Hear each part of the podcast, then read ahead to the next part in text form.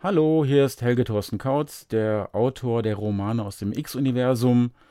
Ähm, Basti hat mich eingeladen zu seinem Podcast und wir haben heute anderthalb Stunden lang über das X-Universum gesprochen, plus viele andere Themen, die auch sehr interessant sind, über KI, über Weltraumforschung, über das Schiff von Theseus und es hat eine Menge Spaß gemacht und ich hoffe, euch macht es auch Spaß.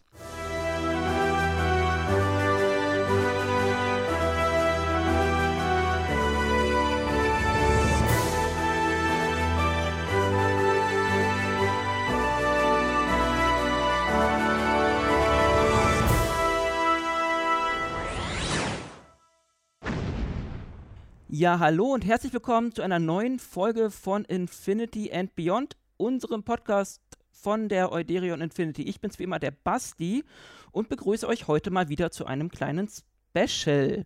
Ähm, in unseren Specials wollen wir immer ein bisschen über unseren Star Trek-Tellerrand hinausblicken und ähm, ja, andere Leute vorstellen, andere Projekte, andere Universen.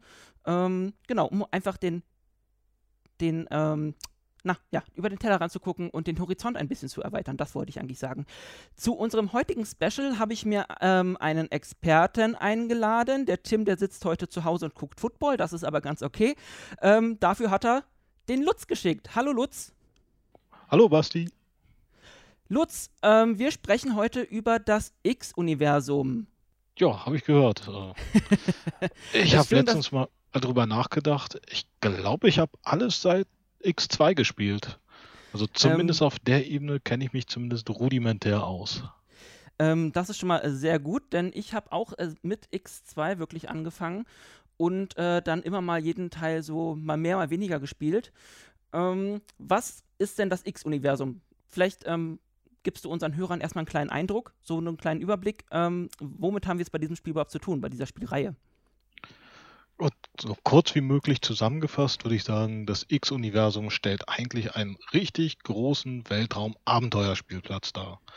Als Spieler hat man die Möglichkeit, im Prinzip alles zu machen, was das eigene Spielerherz begehrt, von Handeln über Kämpfen in kleinen Jägern bis hin zu wirklich großen Kampfschiffen, und das Ganze weiterentwickelt von, ich glaube, anfangs einer Handvoll Systeme bis zuletzt, ich glaube, 120, 150 äh, in ihrem Höhepunkt bei X3.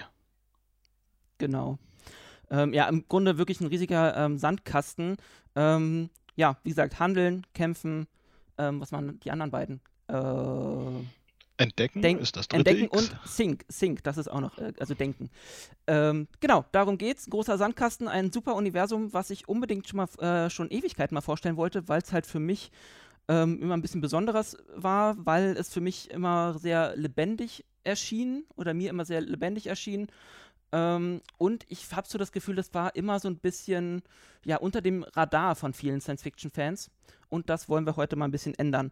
Und wer könnte uns dabei äh, besser helfen als äh, der Mann, der ähm, allein fünf Bücher über dieses Universum geschrieben hat?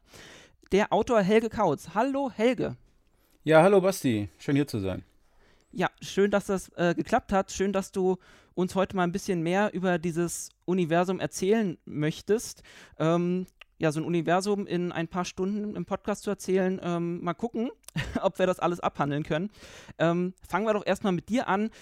Helge, wer bist du eigentlich? Ähm, wie gesagt, Autor, du schreibst Bücher. Ähm, woher kennt man dich noch? Um, man kennt mich als Webmaster von Softgold, falls noch einer sich an Softgold erinnert. Das war mal der Distributor in Deutschland für verschiedene Spiele, unter anderem X, aber auch ähm, die ganzen LucasArts-Sachen aus den späten 90ern, frühen 2000ern, glaube ich sogar noch.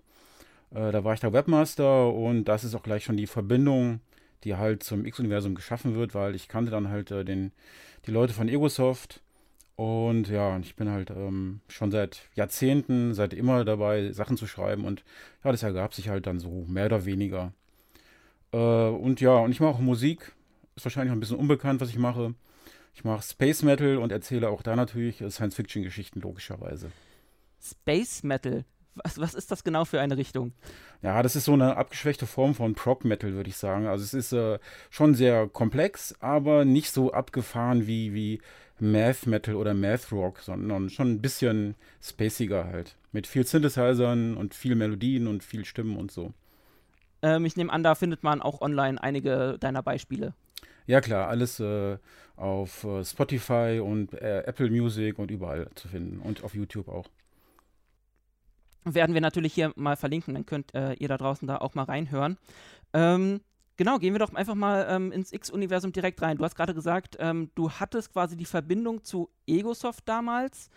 Ähm, wenn wir über damals sprechen, wann war denn das? Also das erste X-Spiel kam Ende 99 raus. Ja, das war 99 kam das ähm, X Beyond, hieß das glaube ich, ne? X Beyond the Frontier kam das genau. kam da raus. Und dann sollte im Laufe des nächsten Jahres äh, eine Erweiterung rauskommen, Extension.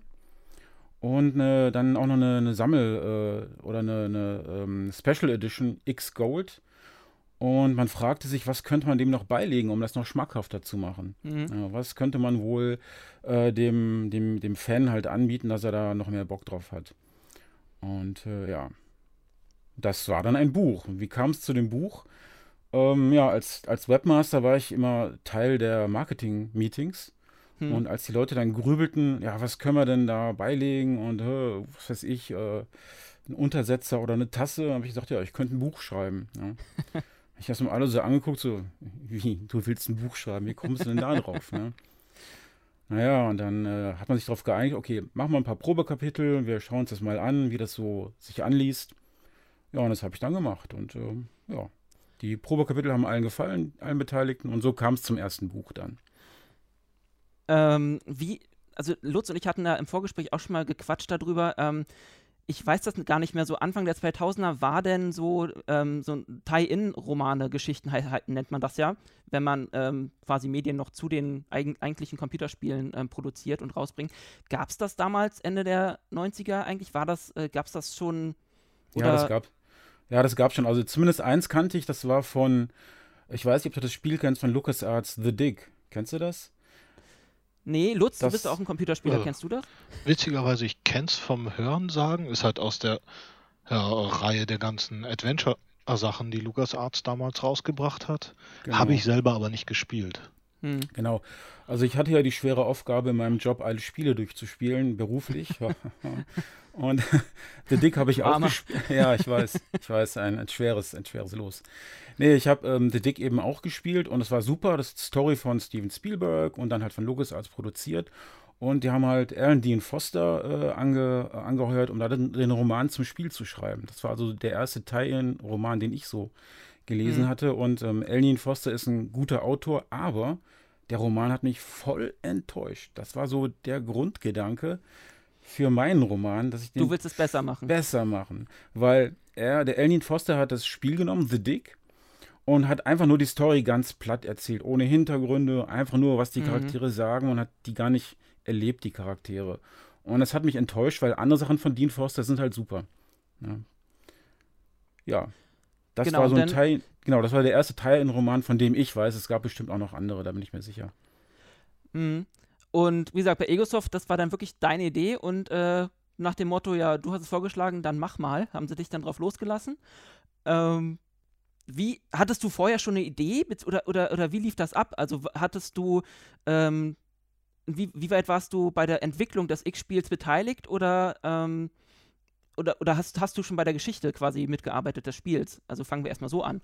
Nee, es ähm, gab ist einen, da ein Buch draus geworden oder wie war die Reihenfolge? Nee, es gab einen ähm, äh, britischen Autor, der mit Egosoft zusammengearbeitet hat. Ich glaube, der hieß Graham Rhodes. Schlagt mich nicht, wenn er nicht so hieß, aber ich glaube, das war der Name. Der hat die grundlegende Ideen halt mit den Spezies und mit den Beziehungen zwischen den Teladi und den, und den Argonen festgelegt. Hm. Und ähm, es gab von Anfang an gab es den Brennan nicht. Es gab eigentlich bei dem ersten X-Spiel gab es keinen, der Spieler hatte keinen Namen. Es war eben der Spieler und der sollte auch keinen Namen haben. Das heißt, da hatte ich ziemlich freie Hand, mir einen auszudenken. Und da der, der britische Autor, der Graham Rhodes, relativ nicht sehr in die Tiefe gegangen ist, konnte ich da sehr viel halt mit anfangen. Das heißt, ich konnte da eine ganze Menge eigene Ideen reinbringen. Und die sind mir nicht aus dem in Schoß gefallen, sondern ich habe eine, eine, ganze zwei Monate lang, lang ungefähr halt ähm, geplant, aufgeschrieben, dann wieder mit Leuten besprochen, äh, bis ich die Ideen halt zusammen hatte. Ähm, ja, dann erzähl doch mal ein bisschen, also wir, wie gesagt, wir reden jetzt gerade über das erste Buch, Farnheims Legende. Ähm, das ist dann ja 2000, wie gesagt, zu dem äh, Spiel da, zu, dazu rausgekommen. Hat ja auch einen Preis bekommen. Hat keinen Preis bekommen, war nominiert für den Kurt Laswitz. Ach, war, war nominiert, okay. War nominiert und äh, die haben das äh, auf die achte Stelle gedrückt, mit der siebten Stelle leer. Warum, weiß ich nicht. Also ganz komisch. Ich nehme an, die haben nicht damit gerechnet, dass sie jemals einen Tie-In-Roman auf ihrer Nominationsliste sehen würden und wussten nicht genau, was sie damit anfangen sollen, würde ich behaupten. okay. Ähm, ja, wie gesagt, du hast gerade schon mal den ersten Charakter ähm, erwähnt. Ähm, erzähl doch mal für die Leute, die das nicht gelesen haben und sich in dem Universum jetzt auch nicht so auskennen, ähm, erstmal so die Grundprämisse. Ähm, wo startet das Spiel und das, das Buch? Also das ist ja am Anfang noch relativ ähnlich. Also das Spiel, das, äh, also die, die Story generell startet damit, dass in ungefähr 700 Jahren oder 800 Jahren so im Dreh, 750 Jahre, dass die Menschheit sich auf die Erde wieder zurückgezogen hat, nachdem sie sich halt in den Weltraum ausgebreitet hat, weil sie von den Terraformern angegriffen wurden. Und die Terraformer sind eigentlich eine künstliche Intelligenz, die von den Menschen selber mal erschaffen wurden, um loszuziehen, um andere Planeten halt zu terraformieren, also erdähnlich zu machen. Und es hat einen großen Krieg gegeben und, äh, und die Menschheit hat mehrere hundert Jahre gebraucht, um sich wieder auf die Füße zu stellen. So, und ähm, unsere Story beginnt damit, dass halt im Sonnensystem ein äh, fremdes Raumschiff auftaucht, das allerdings äh, schwer beschädigt ist und von dem man dann rausfindet, dass es ein Terraformer-Raumschiff ist äh, und dass sich anscheinend die Terraformer irgendwo im Universum weiterentwickelt haben. Und jetzt muss man halt der, der, der Gefahr nachgehen und, und schauen, äh, wo das hergekommen ist. Und ähm, man, man äh, die Erde bringt ein Projekt an den Start, was halt ähm, dieses Raumschiff, den Antrieb davon, den Sprungantrieb rekonstruiert und dann jemanden ähm, in, mit dem Sprungantrieb losschicken möchte, um einen Testflug zu machen und der geht schief. Wie das, Wie halt, das so, halt ist. so, ist. Es ist genau, genau. es ist, ist, dummerweise genau die Story von, von ähm, äh, sag mal, diese Serie. Äh, nicht Andromeda, sondern die andere, wo auch ein Raumfahrer verloren geht. Ähm, äh, Farscape. Farscape. Das hat mich total umgehauen, weil als das Buch rauskam, kam auch die Serie zuerst raus. Ach, das war die ähnliche Zeit, okay. Das war äh, genau die Zeit. Kopf, ja. äh, im Schirm. Und ja. habe ich dann ein paar Mal gehört, so äh, abgekupfert. Nee, war einfach Zufall. Ja, manchmal so ist das ja einfach so, dass, dass ähm, parallele Ideen oder, oder manche Ideen parallel ähm, aufkommen und dann ja ähnlich, ähnlich ähm, rausgebracht werden. Ähm, ich meine, Babylon 5 und Deep Space Nine ist ja das bekannteste Beispiel im Fernsehen, was das angeht. Ja, ja ähm, genau. Ja, und gerade so eine abgeschnitten von der eigenen Zivilisation Geschichte bietet sich ja auch wirklich an zum Erzählen. Insbesondere, wir haben ja jetzt einen Hauptcharakter, der genauso viel oder in dem Fall wenig weiß über das Universum wie wir als Spieler. Das heißt, man hat super Möglichkeiten, hm, dem eigenen Konsumenten zu erzählen, was eigentlich passiert. Also da bietet sich schon an und es wundert eigentlich auch gar nicht, dass sowas immer mal wieder unabhängig voneinander äh, hochkommt. Ja, ja klar. stimmt. Weil es einfach, ja, klar, die Möglichkeit bietet, äh, da selbst Entdecker zu spielen. Ähm, genau, ähm, wo, äh, du, du sagst, wie gesagt, er, er landet dann ähm, äh, relativ weit weg und äh, natürlich wieder ohne, ohne äh, Möglichkeit nach Hause zu kommen. Und ich glaube, er, den, ersten, äh, das, den ersten Kontakt hat er gar nicht mit Menschen, glaube ich, sondern mit den Teladi. Stimmt das? Wenn ich das ja, trifft, in Erinnerung habe. Genau, der, der trifft auf die Teladi und die Teladi sprechen erstaunlicherweise eine Sprache, die ihm bekannt vorkommt. Also es ist das sogenannte Alt-Neo-Japanisch, hatte ich mir damals ausgedacht. Und ähm, ja, weil ist ein paar hundert, in, ein paar hundert Jahre in der, in der Zukunft. Ne? Und äh, was Neo ist, ist dann halt wieder alt geworden. Auf jeden Fall äh, kommt ihm die Sprache so entfernt bekannt vor. Ist nicht genau, was er kennt, aber es ist schon sehr ähnlich. Und das ist natürlich sehr merkwürdig, warum irgendwelche echsenartigen Lebewesen äh, so einer japanischen Pidgin-Sprache sprechen sollten. Mhm. Und damit geht das halt los. Und dann stellt sich eben raus im Laufe der Zeit, dass tatsächlich Menschen von der Erde im X-Universum sich auch verbreitet haben, die halt vor einigen hundert Jahren abgeschnitten wurden und sich da halt ein reger Kontakt entwickelt hat und dass es halt eine Handelssprache geworden ist irgendwann mal. Und so kam das dann halt, dass er diese Sprache versteht. Ja gut, wer, wer äh, äh Star Trek äh, oder Stargate ähm, guckt, der äh, wundert sich, glaube ich, darüber gar nicht mehr, dass, dass ähm, entfernte Zivilisationen auch eng nur Englisch reden. ja, nee, das wollte ich vermeiden. Das war, das war ja. der Grund, warum ich mir diese, diese, diese Ecken da ausgedacht habe, um diese, äh, um die ich da gegangen bin, um das zu ermöglichen, weil ursprünglich der Graham Rhodes hat gesagt, ja, okay, äh, man muss nur drei Wörter von der Sprache der Aliens hören und dann kann der Übersetzer das übersetzen, aber das fand ich unplausibel. Hm. Dann brauchte ich halt irgendeinen anderen Grund. Dafür. Das macht ja auch irgendwie Sinn, ja klar. Ähm, du hast gerade Japanisch erwähnt. Ähm, das Japanische oder generell Japan spielt ja in dem Universum eine relativ große Rolle. Ähm, hast du selbst äh, da ähm, oder ist das selbst Einfluss von dir gewesen oder kommt dieser japanische Einfluss noch von woanders? Nee, das kam, also das würde ich heute nicht mehr machen. Heute würde ich eher Chinesisch machen, würde ich sagen. Das, äh, nee, das kam daraus, dass ich äh, mit einem Bekannten halt äh, Brainstorming gemacht habe. Wir haben halt so die Geschichte der Zukunft entwickelt und er hat gesagt, hör mal, wie wäre es denn, wenn die Wirtschaft der aus, in Japan sich richtig aufschwingt und die sich zur Weltraummacht entwickeln würden. So, das war die Grundidee und da habe ich dann weiter drauf aufgebaut. So Brainstorming-mäßig. Und ich fand das mhm. ganz cool halt. Ähm, als nächstes ich, wie gesagt, ich, ich weiß gar nicht mehr, wie sich äh, das, die Geschichte dann weiterentwickelt. Ich habe neulich nochmal das Hörbuch ähm, angefangen, das ähm, in der Vorbereitung, das ähm, gab es ja dann damals auch noch, das wurde ja als Hörbuch quasi ähm, nochmal rausgebracht. Ähm, wie geht es denn dann weiter? Also nur mal, um grob ähm, nochmal das Universum weiter, ein bisschen weiter vorzustellen und auch die Spezies. Also erstmal, wir, wir sehen, wie gesagt, er trifft die Teladi, die sammeln ihn da, glaube ich, irgendwie aus dem, auf dem, äh, irgendwie mit seinem kaputten Schiff auf. Ähm, und sind Echsen. Wie, wie kam es eigentlich äh, zu dieser Spezies, beziehungsweise was, ähm, ja, was, was für, wie, was für Besonderheiten hat diese Spezies?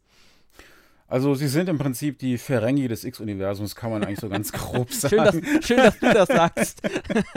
ja, Klar, also die, die Grundidee der, der, der Teladi kam ja, vom, kam ja nicht von mir, ich habe das halt nur weiter ausgebaut. Ja. Und äh, es halt, war halt so, eine, so ein Trope, der sich irgendwie, der bekannt und vertraut vorkam. Das heißt, da habe ich halt weiter drauf aufgebaut. Die Teladi sind ähm, Händler und sind sehr gerissen und wollen Geld machen, aber im Gegensatz zu den Ferengi aus Star Trek äh, haben sie eine kleine Schwäche und die, die Schwäche ist, sie können Menschen nicht gut einschätzen, was, eine, was halt blöd ist, wenn man mit Menschen ständig halt zusammenarbeitet. Das heißt, sie fallen immer wieder auf eine bestimmte Sache rein und das ist, wenn Menschen bluffen. Die kommen nicht auf Bluffen klar. Es klappt nicht. Das ist immer wieder dasselbe. Auch wenn sie genau wissen, dass Menschen bluffen, sie kommen damit nicht kommen damit drauf nicht klar. Das ist so die, die Grundschwäche der Teladi. Und die haben alles Mögliche versucht, um da äh, drüber hinwegzukommen. Und eine der, der Dinge, die sie tun, ist halt äh, Software einzusetzen, um Verhandlungen zu führen. Damit sie selber die Verhandlungen nicht führen können und selber nicht in die Fallen reinfallen können, äh, in diese, diese Schwäche, die sie haben. Das sind die Teladi. Und die Teladi, die wir treffen, sind alles Mädels. Alles nur Frauen. Weil auch die Teladi haben ihre eigene Geschichte. Die sind auch von ihrer eigenen Spezies abgeschnitten. Und es hat sich irgendwann rausgestellt, dass äh, die, ähm, die äh, Teladi, die nicht auf ihrem Planeten schlüpfen, dass da nur Mädels schlüpfen. Ja, das ist halt, ähm, die können Eier legen und die werden nicht befruchtet und dann schlüpfen da einfach nur Mädels raus. Sind das denn nicht quasi dann alles Klone? Das sind im Prinzip alles Klone, so gesehen, ja. genau, ist auch ein, eins der Probleme, das sie haben wegen Klone und äh, dass die das Material, dass die Qualität des Genmaterials abnimmt, alles äh, alles, habe ich über alles, nach, alles nachgedacht und äh, in den Hintergrund mit eingebaut. Ähm, dazu muss man sagen, ähm, du hast gerade gesagt, ähm, die ursprüngliche Heimatwelt wurde abge, ähm, abgetrennt ähm, oder abgeschnitten, dass dieses Universum quasi ähm, aufgeteilt ist in sogenannte Raumsektoren, die durch Sprungtore verbunden sind. nur für die Leute, die das Spiel halt nicht kennen und das, das Buch nicht. Und wie kann denn, kann denn da so ein, so ein Planet abgeschnitten werden? Ähm, gute Frage. Bei den Teladi weiß ich es gar nicht mehr so genau, muss ich ehrlich sagen.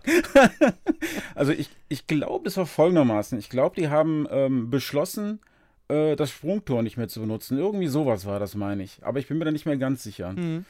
Ähm, müsste ich meine Bücher mal wieder lesen. Das habe ich schon eine Weile nicht getan.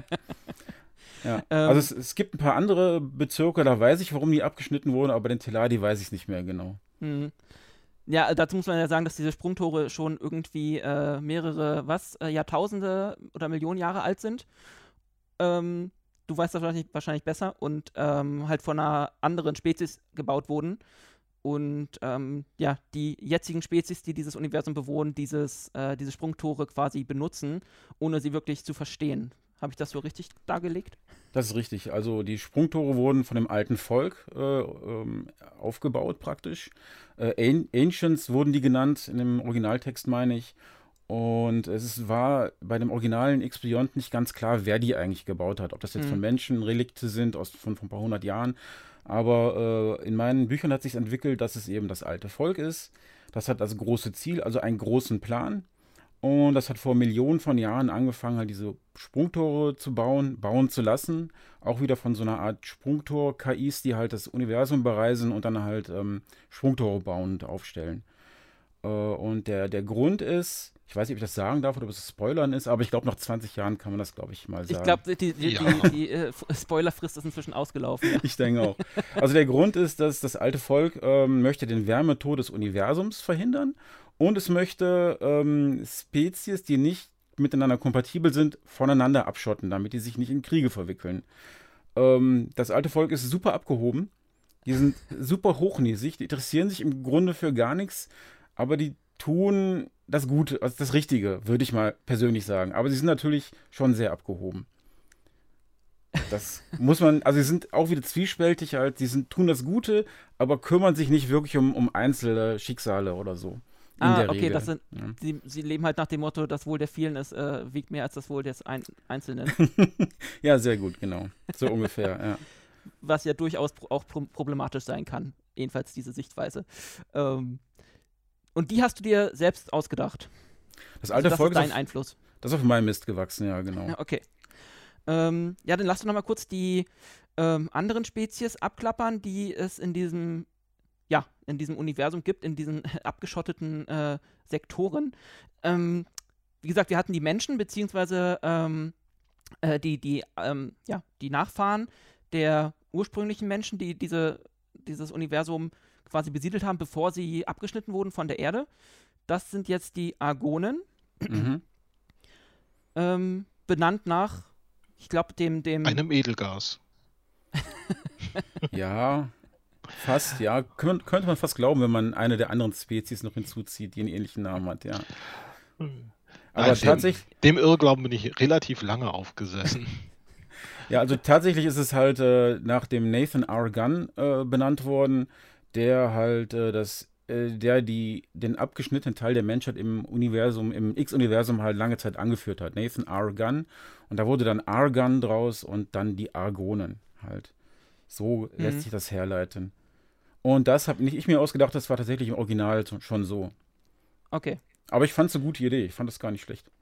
Ja, und es ist, es ist so Lautverschiebungen gibt es ja öfter mal und dann ist das schon durchaus ähm, eine ganz coole Idee. Ähm, ansonsten gibt es äh, das nächste Edel Edelgas, die Boronen. Die das Boronen. Sind quasi, genau, ja. die, die haben es gerne äh, nass.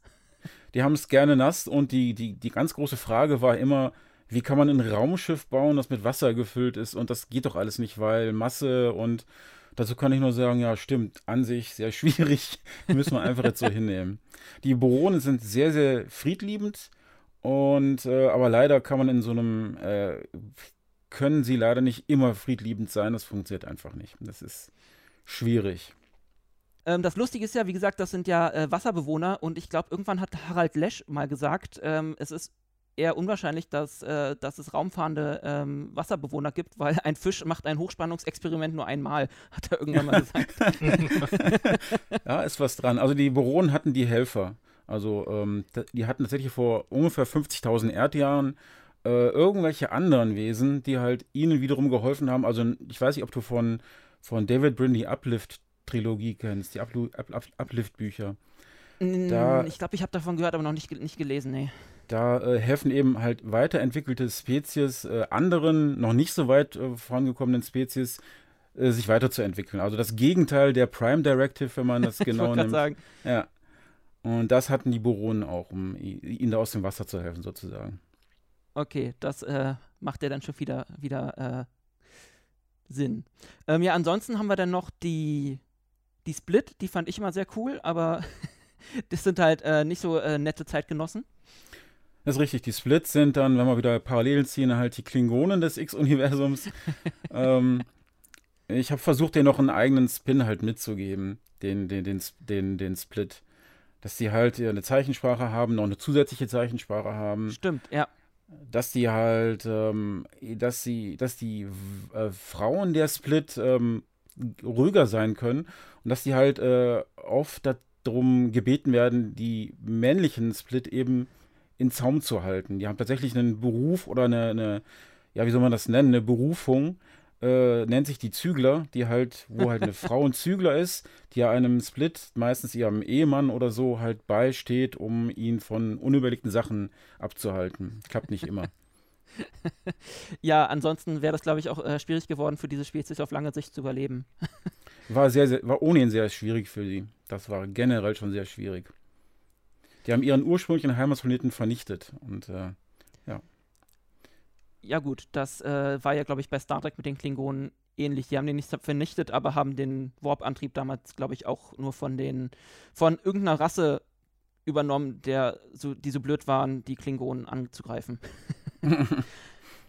ähm, und als letztes hätten wir dann noch die, beziehungsweise, nee, als letztes stimmt ja gar nicht, aber wir hätten dann noch die Paraniden, ähm, sagen wir mal die letzten biologischen äh, Spezies in diesem Universum.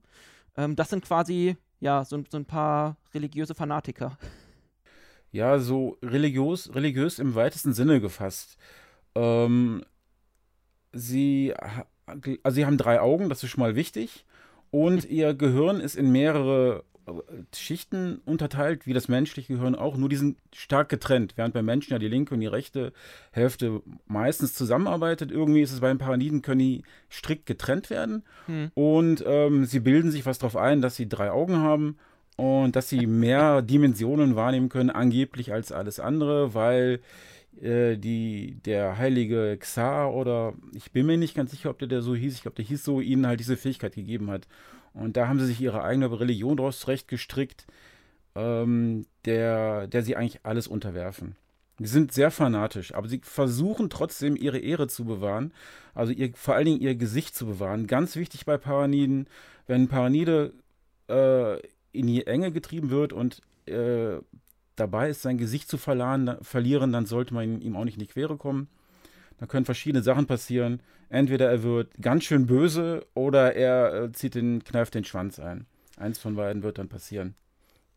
Kommt da vielleicht auch, ist, ist da schon wieder so ein bisschen dieser Asi asiatische Einfluss, weil da sagt man ja auch immer, da ähm, geht es auch immer sehr viel um Gesichtwahn und ähm kann ich nicht sagen, wo das herkam. Das weiß ich nicht mehr. Das kam mir einfach irgendwann so in den Sinn. Äh, ich wollte ihnen halt auch wieder einen Spin mitgeben. Einen Spin, mhm. der sie interessant macht. Und äh, jede der Spezies hat so ein, zwei, drei Sachen, die sie irgendwie hervorheben, mhm. auch ein bisschen absetzen und das mit der Ehre behalten. Das macht sie irgendwie auch begreifbar, denke ich mhm. mal. Ein mhm. bisschen besser begreifbar. Ja, also das, äh, was man ja schon aus meinen anderen Podcasts hört, ähm, ich äh, finde immer dass den Begriff des Worldbuildings gerade bei, bei Serien und äh, Geschichten generell immer sehr wichtig. Und ähm, das gibt einfach Tiefe glaube ich. Also wenn, wenn du, ähm, ja, wenn die Spezies, ähm, die dieses Universum bevölkern, einfach nicht austauschbar sind und jede so ihre eigene, ihren eigenen Charakter haben. Ja, richtig. Also Worldbuilding und auch ähm, Charaktere, das, das Entwerfen von Charakteren mit, mit Tiefe, was mir halt äh, damals bei diesem Roman von The Dick von ähm, Alien Foster fehlte und das habe ich versucht eben immer so nachzuliefern. Hm. Das sind die Sachen, die ich, die ich sehr gerne, die ich persönlich sehr gerne habe. Ich lese sehr gerne Sachen halt, die eine gut entwickelte Welt haben und wo die Charaktere, wo man halt sich da reindenken kann, die nicht so eindimensional sind. Ich hoffe, dass mir das einigermaßen gelungen ist. Hm. Ja, nee, da, da sind wir, glaube ich, gerade auf einer äh, Wellenlänge, weil das ist, glaube ich, immer so unser, unsere Kritik, Kritik gerade an Star Trek Discovery vor allem gerade, weil da sind halt viele Charaktere immer sehr, sehr eindimensional und auch Geschichten und ja, das äh, fesselt einen nicht wirklich so als ein Charakter, der wirklich, ja, irgendwie auch irgendwie lebendig geschrieben ist, wo du halt irgendwie das Gefühl hast, dass der einen Lebenslauf oder ein Leben vorher hatte, bevor er in diese Geschichte da ähm, gefallen ist oder geschrieben wurde. Ähm, genauso wie das Universum an sich. Genau. Ähm, wie gesagt, also gerade mit der, mit der Backstory, also sobald ähm, du das Gefühl hast, dass ähm, ja, wie, wie du ja dann auch erzählt hast mit den, mit den Spez äh, Spezies vorher und der Geschichte vorher, ähm, dass das einfach nicht einfach alles jetzt ähm, quasi da, wo der Spieler quasi ähm, das äh, Programm startet, quasi da damit entstanden ist, sondern dass es eine Geschichte vorher gab. Und das hat mich immer gereizt an Computerspielen und die Geschichten generell. Ja, ist richtig. Ähm, weil du gerade Charaktere angesprochen hast, ähm, wie viel ähm, Freiheiten hattest du denn bei der Charaktergestaltung generell der Charaktere, beziehungsweise ähm, hast du Charaktere in deinen Büchern, gab es, gab es Lieblingscharaktere, die du geschrieben hast, oder ähm, hast du alle gleich behandelt? Nee, definitiv, auf jeden Fall. Also erstens, äh, erste Frage, äh, ich hatte komplette Freiheit. Also da es ja keine, keine Charaktere gab im ersten Ex Beyond the Frontier, hatte ich also komplette Freiheit, mir irgendwelche auszudenken und deren Eigenarten. Mhm. Und äh, ja, Lieblinge, ja, mein absoluter Liebling, Liebling ist natürlich Elena. Und Elena ist mein Liebling, ist so. Und alle anderen lieben äh, Nopilius am meisten. Das weiß ich halt aus vielen Gesprächen mit Leuten, die halt äh, immer gerne was von Nopilius wissen wollen. Mhm. Ähm, für die, wie gesagt, die das nicht gelesen haben, wer sind die beiden genau? Elena Co. ist äh, eine Kollegin von Kyle Brennan, die halt ihm nach, einer, nach ein paar Monaten nachgeschickt wird, um ihn zu finden. Und äh, Nopilius ist ein Teladi, der eben nicht profitgierig äh, ist wie seine ganzen anderen Kollegen, sondern der eben mehr so künstlerisch und äh, entdeckerisch halt unterwegs ist. So und halt so ein bisschen aufgedreht, lustig ist halt.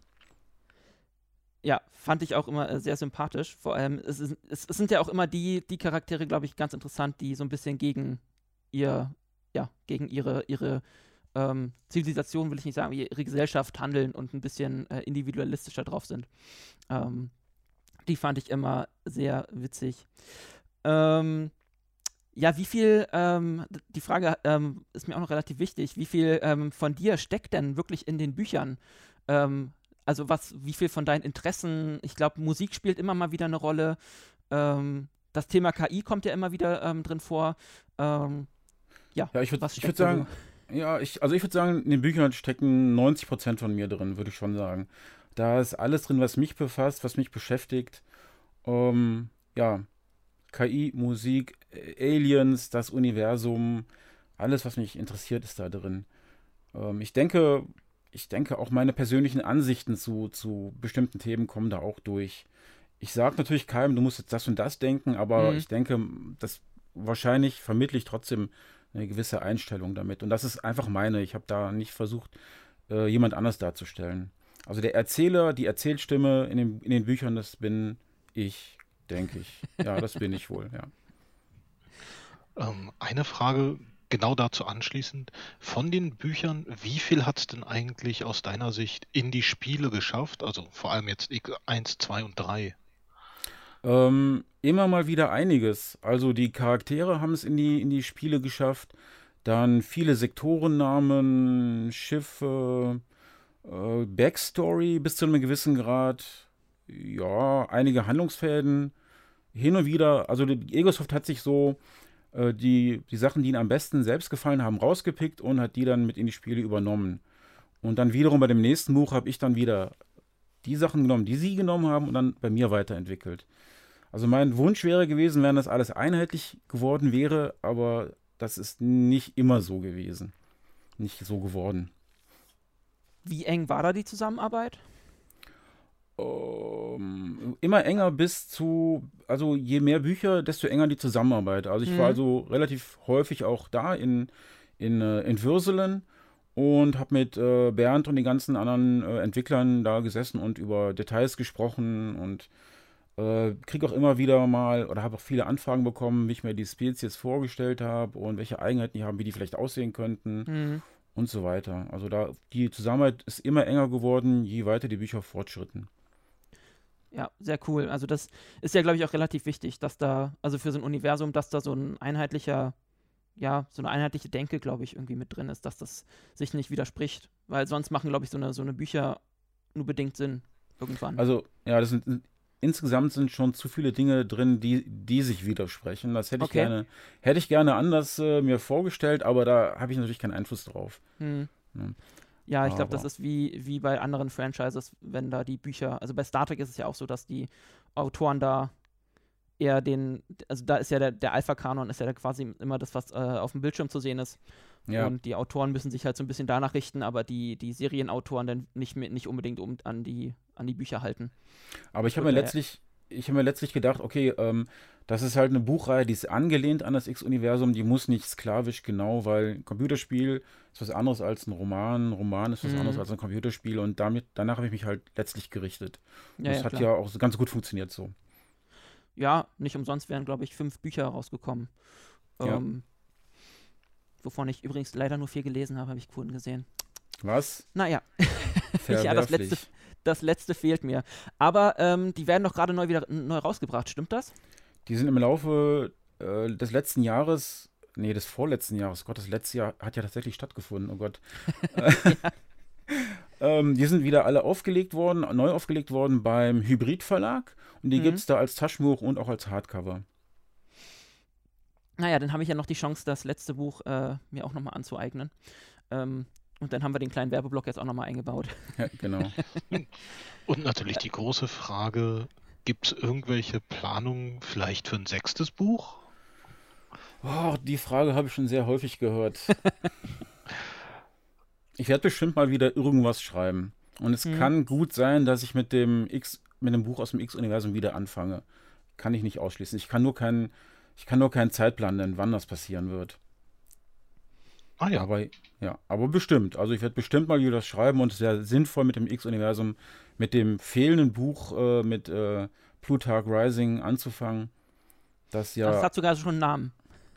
Ja, das hat einen Namen, das hatte einen Vertrag äh, letztlich und den mussten wir halt auf unbestimmt zurückschieben, weil da unvorgesehene Ereignisse dazwischen kamen, hm. die es nicht möglich machten, mir das zu schreiben.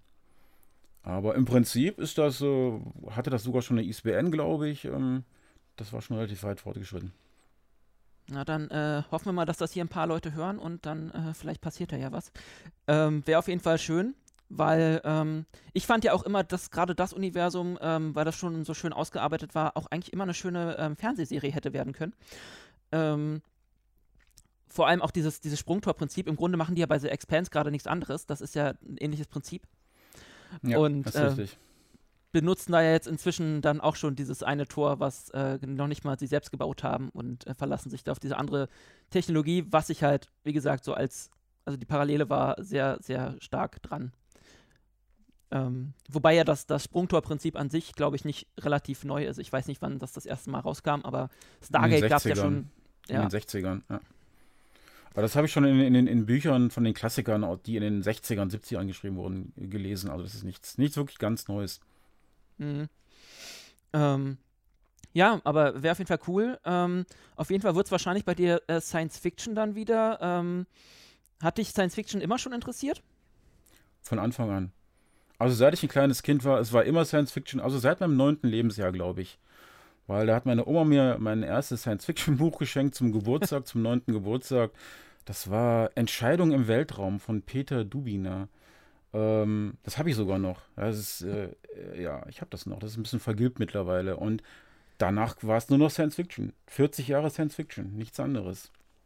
Das heißt, du hast äh, die ganzen Klassiker gelesen? Ich habe, denke ich, die ganzen Klassiker gelesen, ja. Was äh, äh ist da so bei dir herausgestochen? Äh, was, welche, fand, welche Bücher fandest du da besonders äh, inspirierend vielleicht auch? Also meine Lieblingsautoren waren und sind ähm, ähm, Heinlein, äh, Larry Neven, ja, Heinlein und Larry Neven und möchte ich noch einen dritten nennen? mm, ja. Ja, Heinlein und Larry Niven und Arthur C. Clarke möglicherweise. Okay, da, das, die ja, würde ich halt ja. so als nennen, als die, die ich, die ich wirklich am liebsten gelesen habe. Ähm, wie sieht es mit Asimov aus? Weil ähm, gerade das ähm, Thema KI kommt ja in deinen Büchern äh, und im X-Universum auch äh, sehr stark vor. Ähm, und Asimov hat sich ja sehr, sehr im Grunde äh, fast, also fast ausschließlich mit ähm, Robotern beschäftigt. Ähm, ja. Und ja. Ja, ähm, ja Asimov habe ich auch gelesen, logischerweise viel davon. Ich habe aufgehört bei seiner Buchreihe Lucky Star Weltraum Ranger, weil mir die überhaupt gar nicht gefallen hat. Das war so dämlich geschrieben. Sa sagt mir gar nichts mehr, aber gut. Ja, das war einer seiner Frühwerke und die war wirklich, naja, nicht so toll. Also er war von der Prosa, finde ich den Asimov nicht so super. Mhm. Ähm, aber von den Inhalten ist er natürlich auch äh, ganz vorn dabei, logischerweise. Mhm. Auch, ähm, wenn man Interviews mit dem guten Mann sieht, also super klasse, was er zu erzählen hat. Wirklich gut. Ähm, ja, dann lass doch mal das nochmal tiefer ins äh, Thema KI gehen. Erstmal im X-Universum, da gibt es ja, ähm, du hast vorhin die Terraformer ähm, erwähnt und äh, in dem Zug halt auch die äh, Xenon. Äh, möchtest du da nochmal ein bisschen ähm, erläutern, was diese beiden ja, Spezies quasi ähm, sind und äh, wie sie zusammenhängen? Ja, die, die Terraformer ist, äh, die stammen ab von der Terraformer-Flotte, die die Erde im Jahr 2050 gebaut hat in meiner Buchreihe. Ich sehe das momentan noch nicht, aber man war noch, man war noch ein bisschen hoffnungsvoll. Ja, wir hinken ein bisschen hinterher, auch was das mit den Quantencomputern geht, äh, angeht, ja. glaube ich. Da hattest du auch schon 2015 ja, oder so erwähnt. Ist richtig. Nee, das sind die, die Terraformer, die sind auch in der Lage, sich selber zu vermehren. Also man nennt sowas äh, von Neumann ähm, ähm, Ma Sonden. Maschinen. Ja. Maschinen, die sich halt selber vermehren können. Und die sind halt, äh, man hat ihnen man hat das Programm eingestellt irgendwann auf der Erde, weil man es nicht weiter betreiben wollte. Und hat allen Terraformern im Befehl geschickt, sich selber zu zerstören, was auch viele getan haben und einige nicht getan haben, sondern weil der Befehl einfach, wie das auch ein Trope ist, eigentlich ähm, der eigenen Programmierung, der eigentlichen Programmierung widersprochen hat. Und äh, die sind halt dadurch komplett durcheinander gekommen, könnte man sagen. Hm. Die haben sich nicht selbst ver vernichtet, die haben halt ähm, sich weiter vermehrt und haben weiter in Planeten terraformiert. Und was bei denen passiert ist, ist, die haben so eine sogenannte Goal Drift gehabt. Das ist so ein Begriff, wenn man äh, eine äh, KI, die sich selber verbessern und selber äh, neu entwickeln kann, ein bestimmtes Ziel mitgibt, ist mhm. es sehr wahrscheinlich, dass sich nach Tausenden oder Millionen von Generationen das Ziel irgendwohin verschiebt, wo die ursprünglichen Erschaffer es nicht haben wollen. Ja? Und okay. das ist bei den Terraformern eben passiert. Die haben das Ziel praktisch verschoben. Nämlich halt äh, für die Menschen Planeten zu terraformieren. Und am Ende haben die halt Planeten terraformiert, egal ob da jetzt jemand schon drauf war oder nicht. Das war halt das Problem. Ja. Das sind die Terraformer und, und die sind im genau. X, du hast nach den Xenon gefragt. Genau. Äh, äh, die Menschen im X-Universum wussten natürlich von den Terraformern, aber alle anderen Spezies wussten nicht davon. Und irgendwann mal äh, ganz am Anfang der Geschichte, der Geschichte des X-Universums, sind halt, äh, sind halt Vorfälle aufgetaucht und man wusste nicht, wem die zuzuschreiben waren. Also es gab mhm. Überfälle, es gab, äh, es gab äh, Scharmützel und man wusste nicht, wem die zuzuschreiben waren und ähm, man hat einfach diese fremde Spezies, die man nicht kannte, Xenon genannt, Xenon genannt. Und erst später stellte sich raus, dass die Xenon die Nachfahren der Terraformer sind. Also das ist ein und dasselbe. Okay, jetzt sind wir ähm, äh, definitiv ähm, am Punkt des äh, Spoilern vorbei. ja. Aber ähm, wie gesagt, nach über 20 Jahren ist das, glaube ich, erlaubt. Ähm, die Xenon ähm, entwickeln sich ja dann äh, in deinen Büchern noch ein bisschen weiter und bekommen ja dann ähm, auch so eine Art Bewusstsein. wie wichtig war dir dieses Thema mit reinzubringen, dass dieser, dieser, diese Entstehung von Bewusstsein auch ja, in Bezug generell auf, auf, auf Technik. Also, dass, dass sich irgendwann Technik quasi ihrer selbst bewusst wird, wenn sie einen bestimmten Punkt erreicht. War mir insoweit wichtig, als dass ich glaube, dass Bewusstsein nicht mit einem metaphysischen Element verbunden ist, sondern dass Bewusstsein ähm, bei einem genügend komplizierten, komplexen System halt entstehen kann. So, und das war mir halt wichtig, dass, mhm. dass halt äh, eine KI eine sehr komplexe KI, die sich weiterentwickelt über viele Jahre, dass die irgendwann mal auch entweder ein Bewusstsein entwickeln kann oder etwas, das man von außen nicht mehr von dem Bewusstsein unterscheiden kann.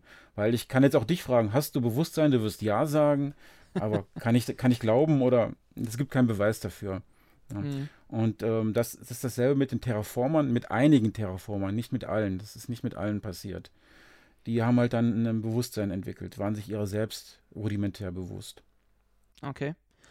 Ähm, ja, inwieweit hast du dich da, da, da vorher ähm, ähm, schlau gemacht in dem, in, in dem Bereich oder hat das, hatte dich das Thema immer schon ähm, fasziniert? Ich habe mich auch schon immer fasziniert. Ich habe die in den 80er, 90ern die ganzen Bücher zum Thema verschlungen, die es damals schon gab, die aber, ich glaube, heute nicht mehr allzu relevant sind. Und ähm, das war alles noch, das, die Bücher wurden noch geschrieben, also meine Bücher wurden noch geschrieben vor diese ähm, diese Deep Learning Phase begann, also zehn Jahre, zwölf Jahre vor der Deep Learning hm. äh, Revolution.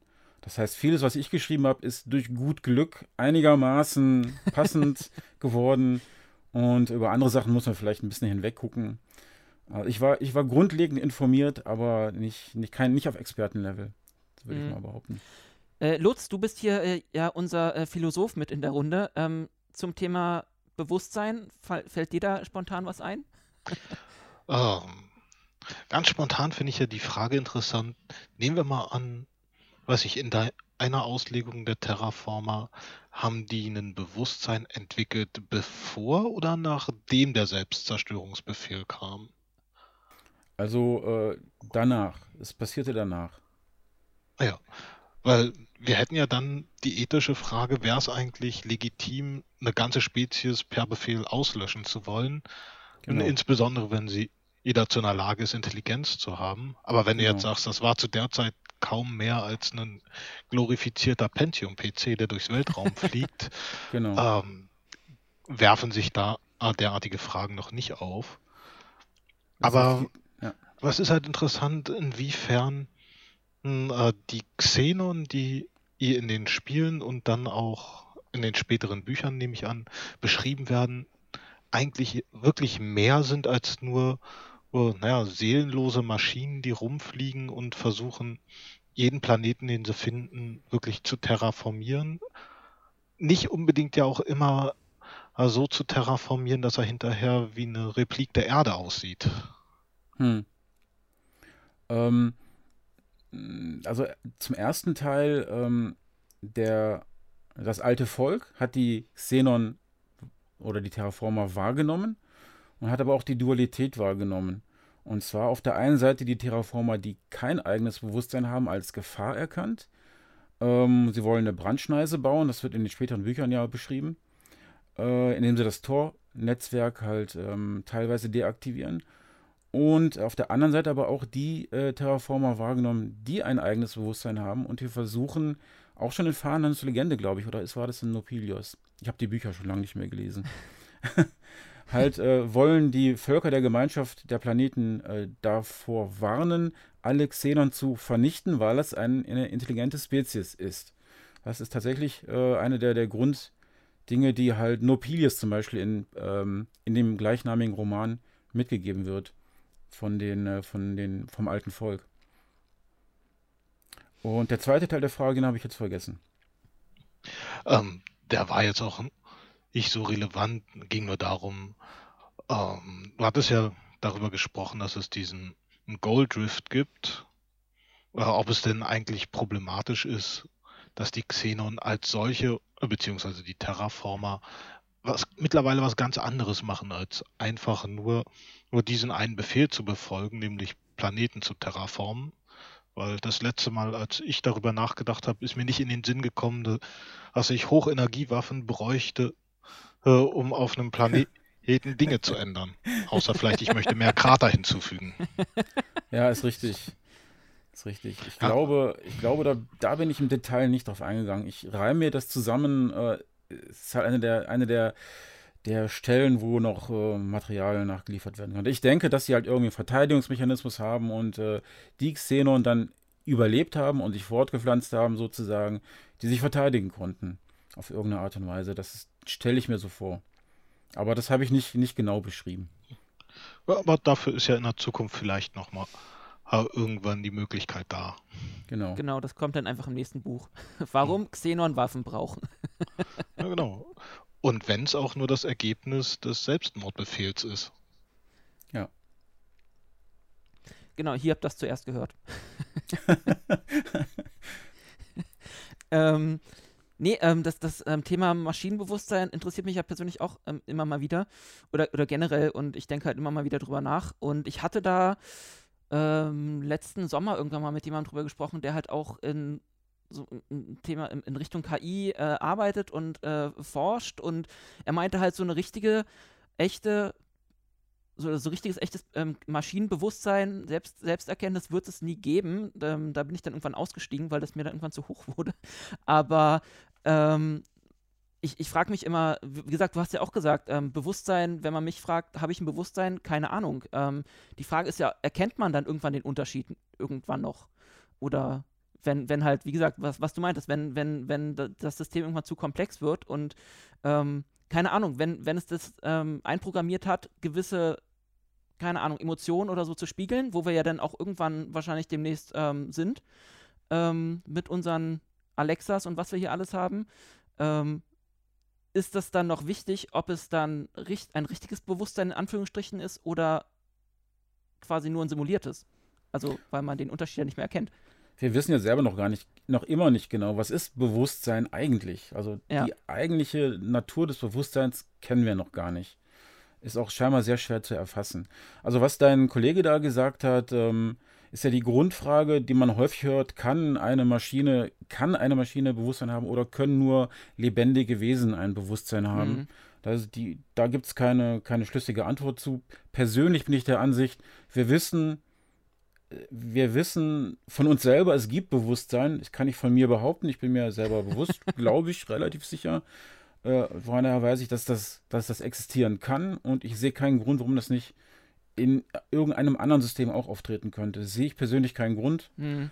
Ob jetzt Quantum oder nicht Quantum, spielt keine Rolle, meiner Ansicht nach. Aber das ist eine Grundlagendiskussion, die halt momentan noch gar nicht geklärt ist. Ja. Ähm, wie, wie, äh, wie, wie, siehst du persönlich so die, die Entwicklung in, in Sachen ähm, KI? Könnte das äh, ein Problem für uns werden, wie die Terraformer dann irgendwann? Oder ähm, sind wir als Gesellschaft überhaupt darauf vorbereitet? Ist du jetzt schon Science-Fiction-Autor? Es fängt jetzt schon an, ein Problem zu sein. Also es ist jetzt schon ein Problem. Also wir werden von, von Algorithmen und von KI manipuliert wie, äh, wie nichts Gutes. Also wir sind da nicht darauf vorbereitet und wir müssen keine Angst vor dem, vor dem Terminator haben, äh, der uns alle äh, umbringen will, sondern mehr vor Algorithmen äh, und vor Deepfakes und, äh, und vor, vor Chatbots, die man nicht mehr von Menschen unterscheiden kann. Und wir sind so nah dran, so dicht. Wir sind da Monate von entfernt. Also das ist ganz in der ganz nahen Zukunft. Und ähm, ich weiß nicht, ob du das vor zwei Jahren war, das glaube ich, mitbekommen hast hast, hattest, äh, gab es auf YouTube für Kinder irgendwelche Filmchen, die halt speziell Kinder ansprechen sollten, die halt millionenfach auch angeguckt wurden und somit Geld generiert haben. Hm. Und die wurden algorithmisch generiert. Also da haben halt findige Leute sich überlegt, okay, ähm, was ist es, was Kinder anzieht? Und die haben halt dann diesen Quatsch produziert. Da waren teilweise okay. sehr abstruse, drastische Sachen dabei. Mhm. Also ich finde das halt immer ein interessantes Thema, vor allem auch, weil sich, glaube ich, so der Normalmensch, der sich jetzt nicht ständig irgendwelche Science-Fiction-Bücher durchliest, ähm, halt auch darunter glaube ich, gar nichts vorstellen kann. Also im Moment nicht. Also wer, wer kann dir da draußen erklären, was wirklich ein Algorithmus ist? Ja. Ähm, und, und was der, was der macht, was für einen Einfluss der auf uns hat. Ähm, ja. Weiß ich nicht. Kannst du als ähm, ITler vielleicht ganz einfach erklären, was ein Algorithmus ist? Ich kann versuchen, aus meiner Sicht zu erklären, was Deep Learning ist. Also ein Algorithmus, ja. Algorithmus ist einfach nur eine, Anwe eine, eine, eine Abfolge, Abfolge von Anweisungen, die äh, bestimmte Eingangsdaten verarbeiten und dann zu Ausgangsdaten halt nach einem bestimmten Schema umarbeiten. Und Deep Learning ist aber das eigentliche Problem. Deep Learning ist halt äh, eine, eine KI-Methode, äh, wo ein, eine große KI mit ganz vielen möglichen Parametern also Werten, die gesetzt werden können, bis hin zu Milliarden von Parametern, äh, etwas lernt. Einfach mal, man gibt ihm zum Beispiel, gibt der KI, dem Deep Learning System, zum Beispiel sämtliche Texte des gesamten Internets äh, zu lesen. Mhm. Und am Ende kann diese KI äh, Sachen produzieren, die lesen sich wie von irgendwem anderen selbst geschrieben. Also es kopiert dann das, was es gelernt hat, nicht, sondern es kopiert die Art. Ja, es kann auch Bilder malen die so aussehen wie echte Bilder oder mhm. Gesichter erzeugen und animieren, die wie echt aussehen. Deepfakes zum Beispiel nennt sich das. Das gleiche mhm. geht mit Stimme und mittlerweile seit letztem Jahr GPT, GPT-3 kennt ihr vielleicht. Mit GPT-3 lassen sich Texte generieren, die sind hm, schwer in den meisten Fällen noch zu unterscheiden von etwas, was ein Mensch geschrieben hat. Also wir sind da verdammt nah dran. Verdammt nah. Hm, also aus deiner Sicht, was für akute Probleme könnte das quasi für unser, äh, ja, unsere, ja, auch das vielleicht das normale Leben bedeuten. Also wenn ich morgens aus der Tür rausgehe, ähm, wo, wo, wo, wo könnte ich denn da auf Probleme ähm, stoßen, die mir ähm, durch K die KI dann irgendwann vorgesetzt werden? Macht das Sinn? Ja, ich glaube. Äh, ja, ich weiß, was du meinst. Es ist nicht so einfach zu beantworten. Also ich glaube, ähm, vor allen Dingen erstmal der Realitätsverlust, der sich dadurch ergibt, dass du, dass Dinge für dich selektiert werden, von denen irgendeine KI denkt, dass du sie sehen musst. Das heißt, Amazon. du wirst Amazon, ja genau, YouTube mit ihrem, mit dem ähm, andere Leute haben auch das und das sich angeschaut oder gekauft. Ähm, und das setzt sich ja hinein, bis, bis hinein in das, dass ähm, Amazon weiß, dass deine Frau schwanger ist oder irgendwas in der Richtung. Und das nicht, weil es gesagt wurde, sondern weil sich das aus anderen äh, Clues halt ergibt. Das heißt, du wirst durch, völlig durchschaubar und ich gehe jede Wette ein, dass der normale Mensch, der viel in öffentlichen sozialen Medien, Medien kommuniziert, dass dessen Gedanken gelesen nachempfunden werden können. Ziemlich genau. Also wir werden komplett durchschaubar sein. Also du, da, jede Reaktion wird vorhersehbar sein. Das ist das, was in Kürze zu erwarten ist. Also nicht erst in 20 Jahren, sondern bald. Mhm. das okay, heißt, also ja. Also wie, wie du meintest, also kein, kein Terminator, der uns umbringen will, sondern dass wir quasi wie in, in manchen ähm, Klassik-Star Trek-Episoden dann von Computern beherrscht werden. Ja. Ähm, ja, eigentlich doch noch viel perfider. Wir, wir glauben uns selber zu beherrschen, stützen aber all unsere äh, Entscheidungen, die wir treffen, auf Informationen, die wir eben auf diese Art generiert bekommen und sind dann selbstbestimmt nach den Parametern, die uns der Computer vorgibt. Ja, ja, das heißt, gesagt, wir ja. merken dann nicht mal, dass wir ferngesteuert sind. Oder genau. zumindest manipuliert. Ja, ja, sehr gut, sehr gut formuliert, richtig. Ja, so, so denke ich, sind wir sind jetzt schon dran, es ist schon passiert mehrfach. Man muss nur an Q, äh, QAnon denken. Hm. Äh, irgendeine unbekannte Entität äh, auf irgendeinem Messageboard postet irgendwelche Sachen und Leute fangen an, Blödsinn, die Realität mit Blödsinn zu verwechseln. Das ist ja jetzt schon passiert. Das ist ja schon Teil des Problems. Hm. Und das, ja, wird, diese ganze das wird eher noch schlimmer werden. Also wir müssen da aktiv was gegen tun. Was könnte man denn tun? Keine Ahnung. Gute Frage. Also ich, ich möchte es nicht, ich möchte es nicht Facebook und YouTube und Google in die Hand legen, äh, darüber zu entscheiden, was Leute sehen dürfen oder nicht dürfen oder ich bin mir wahrscheinlich muss es irgendeine Ethik, eine Ethik ähm, äh, ähm, Administration, sagt man auf Deutsch, ähm, Verwaltung Rat geben. Oder Verwaltung, ja. Oder Amt, genau. Äh, geben, das halt äh, einschreitet oder Sachen richtig stellt oder Fact-Checks mhm. oder sowas in der Richtung. Aber ich bin mir nicht ganz sicher, ob sowas, sowas durchführbar ist. Ich weiß es nicht ja. genau. Nee, ich frage ja nur, weil, äh, wie gesagt, du bist ja der Science-Fiction-Autor und vielleicht hast du da ja ähm, schon die ein oder andere Idee. Also für, für Geschichten gibt das, glaube ich, relativ viel äh, Stoff. Ja, auf jeden Fall. Wenn man sich ähm, Dark Mirror anschaut, da sind ja viele solche Ideen drin. Ja, ja, ja. Ja, und ich finde es halt einfach generell ähm, ein wichtiges und auch ein mega interessantes Thema, was ja uns irgendwie früher oder später, eher wahrscheinlich früher, wie du meintest, ähm, auch alle betrifft oder jetzt schon betrifft. Ja. Ähm, wenn man sich die Beeinflussung von manchen Wahlen und so ansieht. Oder halt ja. auch die Verschwörungsschiene da. Ja, korrekt.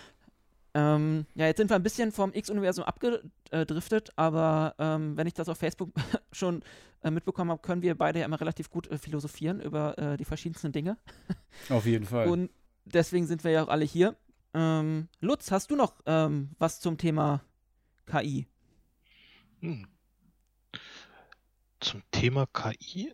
Ich meine, also aus äh, literarischer Sicht finde ich finde ich ja recht interessant, dass man sowas gut nutzen kann als, ich sag mal, den, den monolithischen Gegner, der er uns irgendwo entgegentritt, vor dem man nicht mal Skrupel haben muss, wenn man den über den Jordan schickt.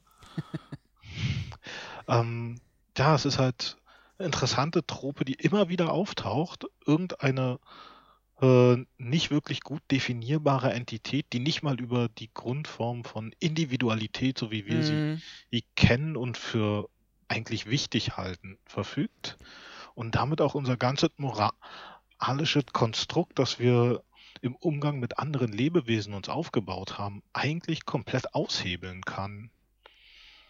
Und ja, siehe, siehe die Borg zum Beispiel. Ne? Genau, ist, äh, an dem Punkt sind wir bei ganz, ganz vielen Science-Fiction.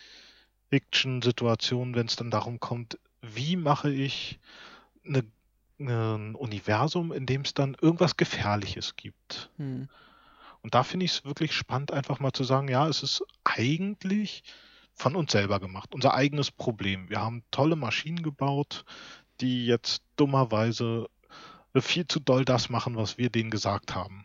und nicht das, Naja. was wir von denen wollten. Das typische, wir können unsere Technik nicht mehr beherrschen, die wir selbst gebaut haben.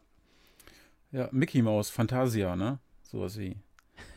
Aus den 40ern, glaube ich. Das war ja auch diese Geschichte mit dem, da die Zaubersprüche und dann wird er auch die Geister nicht mehr los, die er gerufen hat. Ne? Ich glaube, den habe ich nie gesehen, aber äh, ja, der wird ja immer wieder zitiert, stimmt. Ja. Keine Ahnung, ich, ja, ist ein bisschen wie das Gedicht der, der Zauberlehrling.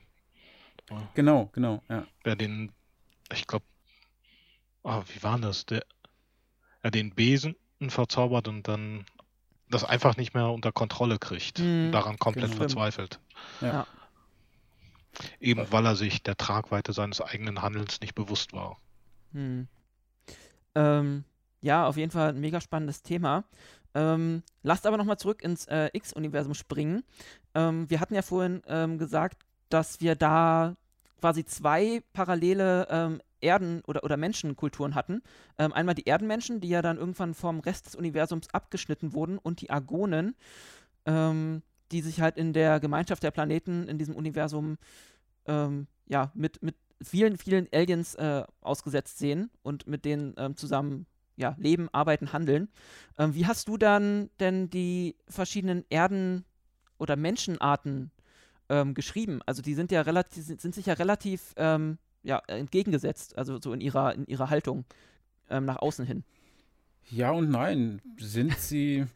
Ja und nein. Also, sie kommen miteinander klar. Sie können miteinander klarkommen, sagen wir mal so. Sie kommen nicht generell miteinander klar.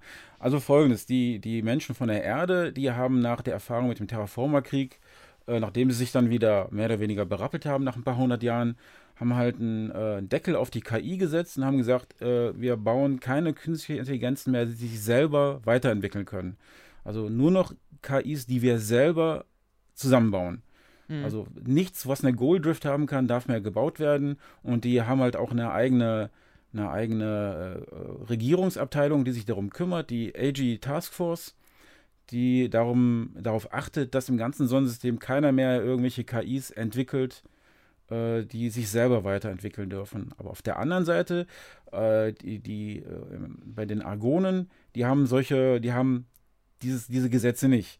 Die können also, die haben weiter ihre KIs sich selber weiterentwickeln lassen, die haben da keine Probleme mit. Und das ist einer der ganz großen Konfliktpunkte zwischen der, der Erde und den Argonen. Eigentlich der ganz, der, äh, der äh, Konfliktpunkt. Während Mhm. die Menschheit mehr so in sich selber äh, sich Bauchnabelbeschau äh, Schau macht, also die Menschheit der Erde, äh, sind die Argonen halt sehr offen und haben auch keine, keine Scheu, irgendwie ähm, die Techniken weiterzuentwickeln. Hm. Und das ist, Ich, das, nee, ich, ja. ich, nee, meine Frage war ja auch ähm, auf- darauf bezogen, dass ich immer jedenfalls das Gefühl hatte, dass die ähm, Erde, Erdenmenschen quasi immer ein bisschen xenophobischer unterwegs waren als die Argonen. Ja, selbst. ist doch so. Genau. Aber sie können miteinander Ähm. klarkommen. Ist nicht so, dass sie nicht klarkommen können, Okay. ähm, dass sie generell Erbfeinde sind. So ist das, so ist es an sich auch nicht. Hm. Ähm, jetzt nochmal generell zum, zum Thema ähm, Raumfahrt im X-Universum. Ähm, wurde ja auch beschrieben, dass sich die Menschheit quasi durch die, ja, durch die Raumha Raumfahrt quasi vereinigt hat und dann irgendwann aufgebrochen ist. Ähm, nach, nach, nach draußen. Wie ist das ähm, quasi nur auch so ein Science-Fiction-Trop ähm, ähm, äh, oder ist das ähm, auch, auch deine eigene Überzeugung, dass wir halt die Raumfahrt brauchen, um unsere komischen Probleme hier auf der Erde hinter uns zu lassen. Das Ding ist bei, bei The Expanse zum Beispiel, da ist das, ist, ist ja die Menschheit im Grunde, das hat ja dieselben Probleme, die wir jetzt hier haben, nur auf das Sonnensystem ausgeweitet. Ähm, Also ich denke, dass wir unsere Probleme nicht hinter uns lassen werden, nur weil wir äh, uns auf anderen Planeten niederlassen. Das wird nicht funktionieren. Also mhm. wenn wir, wenn wir den Mars besiedeln, werden die ersten eine Million Leute super idealistische Menschen sein, aber die Generation danach, die werden sich schon wieder die, die Köpfe einschlagen. Also das wird, solange wir Menschen bleiben, wird das sich nicht ändern. Das sehe ich nicht so. Trotzdem bin ich der Ansicht, wir müssen in den Weltraum vor, vordringen, einfach weil die Erde vernichtet werden könnte. Und ähm, für den Fall, dass es tatsächlich keine anderen intelligenten Lebensformen im Universum gäbe, wäre das sehr schade, wenn wir die einzigen sind und uns komplett selbst vernichten. Also da sollten wir schon tatsächlich was dran tun. Mhm. Ähm, da fällt mir gleich äh, ein Name ein, nämlich äh, Elon Musk. Äh, wie wie äh, beurteilst du so das, was äh, er so äh, treibt? Ich fand ihn ja früher immer relativ cool, aber manchmal ähm, kommt er mir auch so ein bisschen vor wie so Borderline in Richtung James Bond Bösewicht. Ja, ja, richtig. Also ich bin, da bin ich ganz deiner Ansicht. Also ich bin eigentlich ein großer Fan von Elon Musk, aber manchmal habe ich den Eindruck, dass er den Fuß in der Realität so ein bisschen verloren hat. Oder sich den Fuß in der Tür zur Realität eingeklemmt hat oder so. Also manchmal, also viele, also es gibt ein paar Leute, die sagen, hey, Elon ist doch dein Gott. Und dann sage ich, nee, Elon ist sicherlich nicht mein Gott, ich bin ein großer Fan, aber mm. nicht alles, was er anfasst, ist Gold. Ne? Von daher, ja, ja, Grundideen, seine Grundideen und sein, seine SpaceX und die, die, ähm, die Tesla-Geschichte super, großartig, aber in anderen Sachen äh, ist er ein bisschen abgedriftet, muss man einfach so sagen. Ich finde ja, also genau, also was, was ähm, ich halt besonders cool fand, war, wie gesagt, was er mit SpaceX gemacht hat, ähm, mit seinen äh, wiederverwertbaren ähm, Raketenstufen, ähm, wo vorher alle gesagt haben, das ist nicht machbar und ähm, dann hat er es einfach irgendwie doch hinbekommen und hat jetzt einfach den mega Wettbewerbsvorteil. Ähm, aber wenn man jetzt äh, auch wieder liest, ähm, dass er quasi, oder dass jetzt, glaube ich, im nächsten Jahr, übernächstes Jahr irgendwann äh, so, ein, so ein Wettrennen auf dem äh, Mond äh, veranstaltet werden soll mit, mit äh, ferngesteuerten ähm, Rovern oder Autos, die er da äh, hochbringen möchte. Ähm, weiß ich halt nicht, ob er nicht dann irgendwann das Sonnensystem als seinen eigenen Spielplatz benutzt, was er ja mit seinem Tesla, den er hochgeschickt hat, schon angefangen hat. Das, das Sonnensystem ist verdammt groß, also lass dem Mann seinen Spaß, wenn es unbedingt will. Ja, ich, ich, ich, ich denke da ja schon wieder so ein bisschen an äh, die Hinterlassenschaften auf dem, auf dem Mond. Äh, nicht, also der Mond hat ja auch immer sowas, ähm, ja, irgendwie so zum, zum was, was, was die Menschheit ja äh, an, angeregt hat, nach, nach ähm, draußen zu oder in, in zum in, äh, ja, äh, von der Erde wegzustreben. Und ich meine, wir haben da ja so ein paar Landestellen und ähm, mich, mich, würde das halt irgendwie mega stören, wenn da irgendwann äh, so ein äh, SpaceX-Banner ähm, äh, um die Apollo 11 Lande, Lande, ähm, ähm Landestelle, ähm, weh, also wen tut es da, da oben ja nicht, aber ähm, das absperrt und man nur mit, mit, mit Eintrittsgeld reinkommt. ja, du denkst da so ein das, bisschen an Futurama, ne? ja, ja. Whalers on the Moon kam und so. genau. Ja, ja.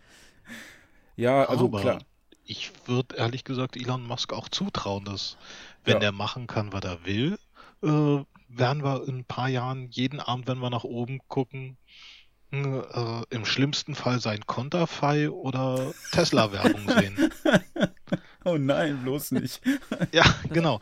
Nee, ähm, da wäre halt wirklich die Frage interessant, wie sinnvoll ist es eigentlich von einer rein ökonomisch geleiteten Weltraumfahrt hart äh, zu sprechen, wenn man eben das, die Gefahr hat, dass sowas dabei rauskommt oder ob dann nicht vielleicht irgendeine Form einer staatlichen oder wenigstens äh, einer internationalen Organisation gelenkten Raumfahrt sinnvoller wäre, um halt vielleicht wirklich das Ziel einer geeinten Menschheit im Weltraum voranzubringen und nicht irgendwann zu haben, entweder USA gegen Russland gegen China äh, jeder hat eine Basis auf dem Mond, auf dem Mars und auf der Venus. Oder noch schlimmer, äh, wir haben irgendwann das Coca-Cola-Sonnensystem, das Pepsi-Sonnensystem. Wayland äh, Yutani und. Genau. genau, Wayland Yutani hat den Pferdekopfnebel gekauft. Äh, da darf sonst keiner rein. Äh, also es ist ja nicht so, dass wir sowas nicht schon mal gehabt hätten hier, das äh, nichtstaatliche Kooperationen Land unter sich aufteilen, wenn es das erste mhm. Mal gefunden wird. Ja, das, das, stimmt. Es gibt den, es gibt ja den äh, Outer, Outer Space Treaty von 1967, wo ja viele Dinge geregelt werden, die halt die Staaten, äh, die unterzeichnenden Staaten im Weltall tun dürfen und nicht tun dürfen. Ähm, es spricht da nichts dagegen, diesen Outer Space Treaty mal auf einen moderneren Stand zu bringen und halt äh, aktuelle ähm, aktuelle Ereignisse und Entwicklungen mit einzubeziehen. Mhm. Aber, aber das Problem ist, ähm, wie will man das durchsetzen? Also einen Vertrag, den man nicht durchsetzen kann. Der Space ist, Force. Ist, Space Force, genau. Genau. Wird schwierig. Ja, Die Vereinten also da, Nationen kriegen ein Raumfahrtprogramm. Ja, das, das dachte ich ja, mir auch gerade. Und ja. das, das ist ja dann quasi schon wieder so Expanse. Also das ist ja da, ähm, besteht ja quasi Erde und, äh, und Mond sind ja unter dem quasi Kommando der UN und ähm, da haben die, sind die, sind die, sind die ähm, Konzerne ja untergeordnet. Aber das sehe ich halt heutzutage noch nicht. Also ich glaube nicht, dass das viele auf dem Schirm haben, auch nicht in der UN oder sonst wo.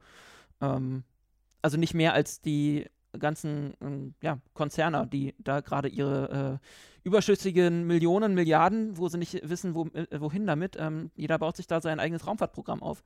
Ähm, ich glaube, die Staaten sind da einfach weit, weit hinterher. Ich denke auch. Also, wenn halt ein Unternehmen wie SpaceX in der Lage ist, äh, auf dem Mond eine Basis aufzubauen oder Produktionsstätten aufzubauen oder auch äh, nach Treibstoffen schürft oder was auch immer man da tun will und dann sich weiter ausbreitet und dann irgendwann die Regierung der Vereinigten Staaten sagt, Leute, ihr müsst das und das, so, euch so und so verhalten, an die Regeln halten, ansonsten müssen wir euch Strafzölle auferlegen, dann sagt dann der Elon Musk, ja okay, dann bleiben wir eben auf dem Mond, ne, bye bye. Also ja, dem ist schwer, ist schwer beizukommen. Ne? Genau, ja. Um einfach mal ganz dreist äh, zu versuchen, äh, wirklich mal wieder die Kurve ins X-Universum zu kriegen. Ganz boshafterweise. Voll verrückt. Äh, ja, total crazy. Äh, ich habe da in X3 auch meine eigene Blaupause äh, für die absolute Weltraumdystopie geschaffen. Ich habe mir meinen eigenen kleinen Staat zusammengebaut, ein eigenes System übernommen, gesagt, hier gibt es nur mein Zeug, ich bin so weit autark und ich bin jetzt im Prinzip ein neuer Start, in dem ich als Privatperson innerhalb des Universums machen kann, was ich will. Ich kann da so lange mit illegalen Waren rumfliegen, wie ich möchte. Ich kann da an meiner eigenen in großen Militärflotten aufbauen. Mich kontrolliert da niemand. Weil es ist so weit weg vom Schuss, da kommt keiner mehr hin. Und das ist halt wirklich ein Risiko, das es gibt, wenn man den Weltraum allein der freien Marktwirtschaft überlässt und eben nicht versucht, da irgendwie gegen zu regeln, wenn, wenn nicht als Konkurrenz nur. Mhm. Ja. Auf der anderen Seite hätten wir nur staatliche Raumfahrtunternehmen, dann äh, würden wir wahrscheinlich immer noch mit Apollo 3 rumfliegen. Oder eben auch nicht. Ja, genau. eben. Es ist schon nicht so leicht, wie man es oder wie ich es gern hätte. Ja. Nee, also das ist ja ähm, auch das Ding. Also ich denke mal, wir alle waren oder sind immer relativ äh, enttäuscht gewesen. Ähm, wie gesagt, wir sind alle Sci-Fi und äh, Raumfahrtfreunde und ähm, waren alle mal relativ enttäuscht, ähm, was, dass das Apollo-Programm damals nicht ähm, fortgesetzt wurde und ähm, was da einfach an Dekaden verschenkt wurde. Äh, wir könnten jetzt alle schon auf dem Mars Urlaub machen, hätten die damals Richtig. wirklich durchgezogen. das ist halt immer so ein bisschen das Frustrierende. Frustrierend ist das. Ja, mega. Und wir könnten alle auf dem Mond äh, Railers on the Moon äh, angucken. Und Richtig. ähm, nee, das, das ist, glaube ich, so auch, ähm, ja, wirklich, wie gesagt, das ist das Frustrierende. Und die Konzerne sind schon relativ wichtig, aber wenn man sie halt irgendwann machen lässt, was sie wollen, dann hat man halt irgendwann auch ein Problem. Auf jeden Fall die Leute, die dann auf den Planeten von denen wohnen müssen und dann, äh, keine Ahnung, äh, noch für ihre Luft und ihr Wasser bezahlen müssen. Also sowas. Mhm. Ähm, ja. Ist halt so die, die, die Mega-Dystopie. Aber was, was ich mir durchaus vorstellen könnte. Also, wenn Musk da seinen Mars City aufbaut, ähm, Gewerkschaften wird es da erstmal nicht geben. Wahrscheinlich nicht, ne. Da ist, der ist auch knallhart, was das betrifft, der Musk. Also, er kennt ja nichts. Eben. Und, ja. Äh, ja? Und dann werden wir auch wieder äh, das haben, was wir in, in den alten Factory Towns hatten, was wirklich den Musk-Planeten hast, auf dem du nur mit Musk-Dollar bezahlen kannst. Und du wirst dann auch wahrscheinlich nur Musk-vertriebene Produkte kaufen können, so das Musk-Brot essen und das Musk-Wasser trinken. Und dass du eine komplette Wertschöpfungskette hast, in der du alles, was du verdienst, wieder in den einzelnen Konzernen zurückspulst. Ja. So dass dann das ganze Projekt eigentlich nur einer ganz, ganz kleinen Gruppe äh, wenn nicht sogar nur Einzelpersonen nützt. Mhm. Und am Ende geht es dann so weit, dass Selbstmord nichts weiter ist als die Beschädigung von äh, Firmeneigentum. Firmeneigentum äh. Genau. Dann wirst du wieder äh, wiederbelebt und musst dann halt äh, die Kosten deiner Wiederbelebung tragen oder was auch immer. Genau. Und, und, die Kosten für den Arbeitsausfall. Genau. Genau. Äh, Da muss ich gerade an, an, an ein anderes Spiel denken, was ich neulich, oder was heißt neulich, ich glaube letztes Jahr angefangen gespielt habe, Outer Worlds. Da ging es, glaube ich, fast genau darum. Das um, ist explizit daraus gewesen. Ja, also du okay. hast es auch gespielt, okay. nee, noch nicht, es liegt bei mir auf dem Desktop. Ist äh, sehr böse, aber ähm, sehr, sehr, sehr witzig, wo es halt im Grunde auch darum geht, dass ähm, ja eine Kolonie oder eine neue Kolonie in einem neuen Sternensystem gegründet wird und quasi nur von verschiedenen ähm, Konzernen regiert wird. Mm, und die Menschen haben dann natürlich mega Probleme. Ja, was halt wieder die Frage dann irgendwann aufwirft, äh, ab wann ist sowas dann ein Staat oder, oder, oder, diese verschiedenen Gebilde, wie wir uns hier unsere Zivilisation gestalten. Ähm, ja, vielleicht ist ja der normale Staat, wie wir ihn kennen, einfach ein Auslaufmodell. Ne? Oder solche äh, Unternehmen würden dann an sich nach dem Modell des modernen Staates neu konstituieren. Mhm. Und wir, wir hätten dann eine zweite Welle staatsbildender Prozesse, die eben nicht sich aus Gemeinwesen, sondern aus Unternehmen heraus begründet. Das wäre auch mal nicht uninteressant. Hm. Ja. Ähm, um jetzt nochmal den, wir, wir, schweifen immer so schön ab, ich finde das toll, ähm, um jetzt nochmal zurück ins X-Universum zu kommen, ähm, ein, ein Punkt äh, in, äh, in diesem Universum ist ja zumindest auch in den Büchern so ein bisschen die, ähm, du hast immer das, das alte Volk erwähnt. Ähm, das ist ja, besteht ja nicht nur aus nicht nur aus einer Spezies, so wie ich das mitbekomme, sondern aus mehreren alten Spezies, die quasi sich einfach dermaßen weiterentwickelt haben, dass sie, dass man sie dann als, als das alte Volk äh, benennt. Äh, oder habe ich da was falsch? Nee, das ist, genau, das ist genau richtig. Das alte Volk ist halt vor 500 Millionen Jahren sind die ersten Spezies des alten Volkes äh, zusammengekommen und die sind halt im Laufe dieser langen Zeit immer weiter zusammengewachsen, bis sie an den Punkt gekommen sind, wo sie sich selber virtualisiert haben und äh, sie existieren jetzt in sogenannten Präsenzwolken. Die halt. In der Cloud? Das ist eine Cloud. Das ist letztlich eine Cloud, die halt im freien Weltraum um Sonnen herum kreist, genau. Man kann das schon eine Cloud nennen, ja. Mhm. Das waren früher alles einzelne Völker, die jetzt aber nicht mehr als Völker existieren, sondern nur noch als virtualisierte Bewusstseine oder Präsenzen in, in ihrer selbstgeschaffenen Umgebung. Das geht schon relativ stark in Richtung Transhumanismus, kann das sein? Beziehungsweise, ähm, wie lautet eigentlich so die, die Definition was äh, von Transhumanismus? Beziehungsweise, ähm, ja, erzähl doch mal. Ja, Transhumanismus äh, stellt sich die Frage, was was kommt nach dem Menschen? Äh, aus was, was wird aus uns und können wir mit unserer Technologie, also mit äh, Nano und KI und äh, anderen Technologien uns selber weiterentwickeln, verbessern, hoffentlich verbessern. Also was kommt nach uns? Gibt es Mind-Upload? Äh, gibt's, äh, kann man das Altern abschaffen?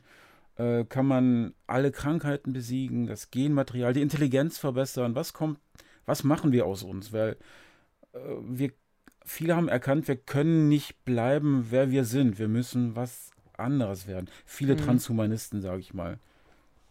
Das ist äh, wahrscheinlich nicht die offizielle Definition, aber es müsste relativ nah dran sein. ähm, wie, wie, wie stehst du dazu? Ähm, also, weil ich, also wo wir mit, wo, wo, da sind wir ja wieder beim Thema Technologie und äh, uns verändern. Ich glaube, viele haben da ja auch immer so, wie gesagt, viele Filme im Kopf. Ähm, mhm. Siehe Terminator oder siehe halt die Borg aus äh, Star Trek, dass man da immer so ein bisschen auch seine Individualität dann ähm, ähm, zurücklässt. Ähm, würdest du dein quasi, der, im Grunde das, das, was wahrscheinlich als nächstes kommen würde, jetzt irgendwann in den nächsten Jahrzehnten deinen Körper upgraden mit irgendwas, mit irgendwelcher Technik? Ähm, von, keine Ahnung, nachher ein neues Google, neue Google-Augen oder das ist, was das man ist, sich da so vorstellen kann. Das ist eine gute Frage. Würde ich das machen? Also es kommt momentan drauf an. Also ich würde mir zum Beispiel kein, von Neuralink erstmal keinen Chip in, ins Gehirn einsetzen lassen. Da bin ich mir noch nicht sicher, ob das wirklich ob ich da nicht ferngestört werde. Also da, das würde ich erstmal nicht machen. Aber das ist die andere ähm, Firma von Elon Musk, ja, richtig? Ja, ganz ja. genau. Was so. wollen die machen? Die so. wollen halt eine äh, Gehirn, direktes Gehirn-Computer-Interface schaffen und haben das auch schon gebaut. Und zwar eines, das halt äh, äh, alle anderen bisher existierenden Systeme um ein Vielfaches übertrifft. Und halt auch ähm, relativ easy zu implementieren ist. Das heißt, das brauchst du ein ganz kleines Loch im Schädel und da werden dann halt relativ zielgenau bis jetzt ins 1000 Elektroden äh, irgendwo angebracht und das wird halt, ähm, ist auch wieder rückstandsfrei, jetzt in der zweiten Version wieder entfernbar. Äh, und die möchten halt, dass man da komplett sein Gehirn mit dem Computer vernetzen kann.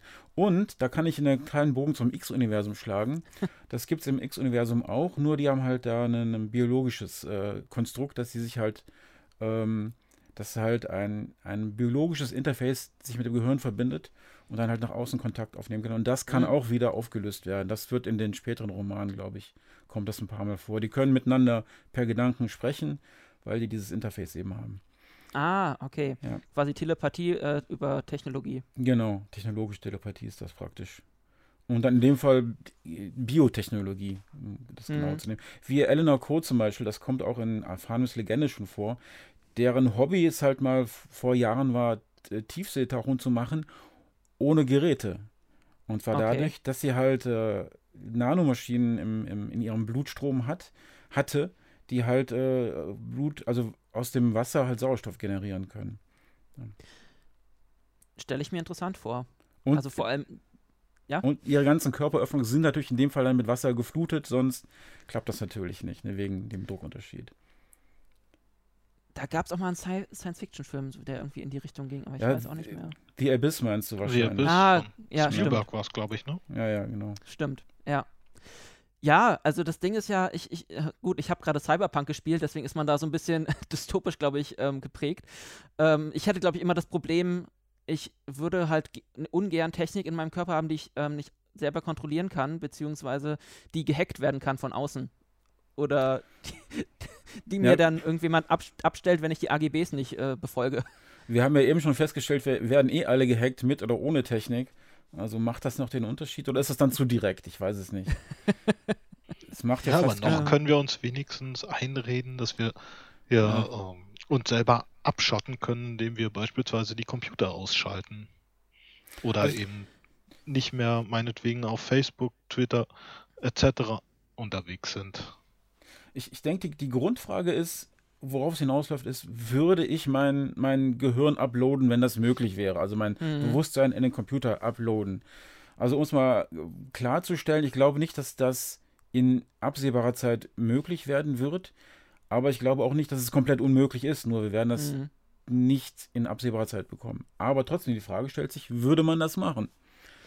Und was hat man davon? Beziehungsweise ist das dann äh, Copy-Paste? Ist das quasi eine Kopie nur oder ist das ähm, wirklich dein, Univer äh, dein Universum, äh, dein, dein Bewusstsein? Ähm, also das alte Volk hat das ja gemacht mit sich selbst, letztlich mhm. irgendwann. Und ähm, da gibt es ein Gedankenexperiment. Man könnte sich vorstellen, also man hat im Kopf ja sowas wie 80 Millionen Neuronen. Ne? Und was ist, wenn man eine davon durch eine, durch eine Emulation oder eine Simulation ersetzen würde? Würde man das merken? Wahrscheinlich nicht. Wenn mhm. die genau dasselbe macht wie das Original, wird man das merken? Unwahrscheinlich. Ab wann würde man es merken? Würde man es überhaupt jemals merken? Dann hat man plötzlich das 40 Milliarden davon äh, virtualisiert. Merkt man das schon? Und dann hat man 80 Milliarden virtualisiert. Hat man es gemerkt? Mm. Keine Ahnung. Ja, also ich glaub... eine Abwandlung des äh, Theseus-Schiff-Problems. Ja, genau. Genau, genau. Richtig. Das, was?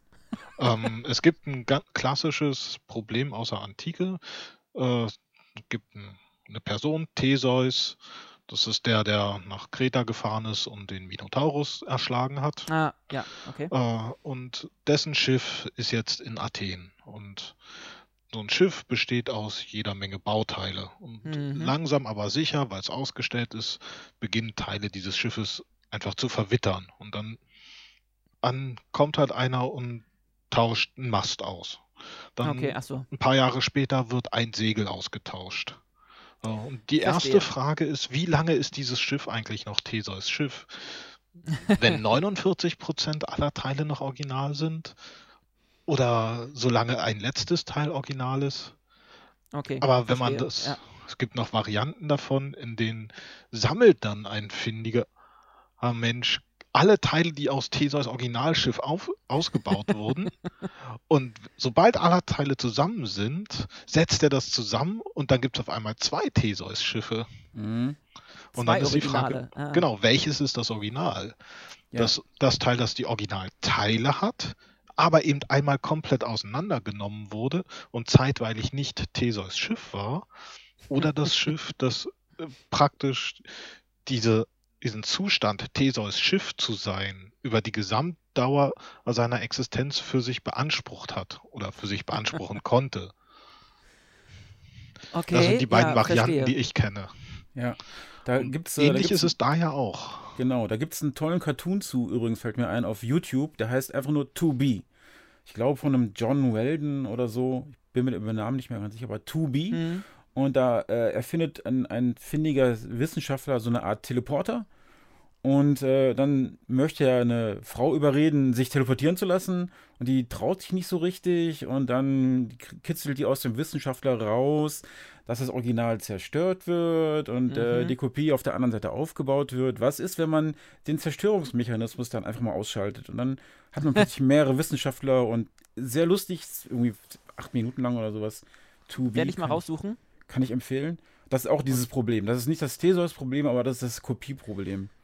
Das, Das- das, was, bei, was man sich bei Star Trek ja immer wieder äh, überlegt. Ähm, Ja, oder, oder da zu dem Thema ähm, auch sehr gut äh, The Prestige einfach mal angucken. Ein großartiger Film. ah nee, kenne ich nicht. Okay. Nicht? Sagt mir aber Äh, auch nichts. Ist mit, äh, also über, über zwei Zauberer und ähm, Christian Bale spielt mit und Hugh Jackman. Und das ist noch so ein bisschen bevor sie wirklich ähm, berühmt geworden sind. Ähm, Tesla spielt auch eine Rolle, nicht das Auto, sondern der Mann. und ähm, ja, das, da, da gibt es äh, ähnliche Probleme. Mhm. Aber ich will da nicht zu viel von uns sagen, weil sonst sind Spoiler und das möchte ich nicht bei dem Film. Ähm, ja, also auf jeden Fall spannend. Die Frage ist ja, ja, würde ich, was hätte man davon, wenn man sich hochladen lassen würde? Ähm, Unsterblichkeit oder weiß ich nicht. Weiß ich, also ich denke nicht, dass es Unsterblichkeit im Sinne von die Ewigkeit gibt es nicht. Also das glaube ich nicht. Von daher, ähm, aber sehr langes, äh, sehr lange Existenz könnte es geben. Sehr lange im Sinne von länger als die Sonne oder was. Könnte ich mir vorstellen. Aber ewig gibt es nicht. Von daher, das würde ich mir nicht versprechen davon. Ich weiß es auch nicht genau. Also ich, ich denke, wenn ich mich selber rauflade und eine virtuelle Umgebung für mich habe, kann ich alles sein, kann ich überall sein, kann ich sein, wer ich will und habe wahrscheinlich auch unabhängig von der Realzeit noch sehr viel mehr Zeit, weil meine Simulation wird ja viel, viel schneller laufen, als mein, mein, mein Gehirn mit seinen 200 Hertz oder Mhm. was es da hat eben läuft. Ne? Man Also hätte ich- auf jeden Fall erstmal eine Menge zu tun. und Ich würde mir, das schwer- ich würd mir das schwer überlegen. Ich würde mir das schwer überlegen, aber wahrscheinlich würde ich tendieren, das irgendwann zu machen, wenn es möglich wäre. Ja, und dann ist immer noch die Frage, welche Firma das macht. Android oder dann kannst du nur mit Android-Gehirn äh, interagieren. und, Oh Mann. äh, nee, das war äh, Apple. Äh, äh, genau, App- Apple, dann darfst du nur mit, mit Apple und Android ist dann relativ offen und äh, mit Huawei, Huawei will keiner spielen, weil die Chinesen sind böse und Da gab es auch so eine Folge in, äh, in ähm, Black Mirror, glaube ich. Und zwar, wo eine, wo eine alte Frau, die hat halt die Wahl, sich in, in so eine Stadt, San Juni- Junipero hieß das, glaube ich. Ähm, da haben die sich auch virtualisieren lassen und stecken dann in so einer Serverfarm drin, ihre Bewusstseine hochgeladen in so kleine Stöpsel.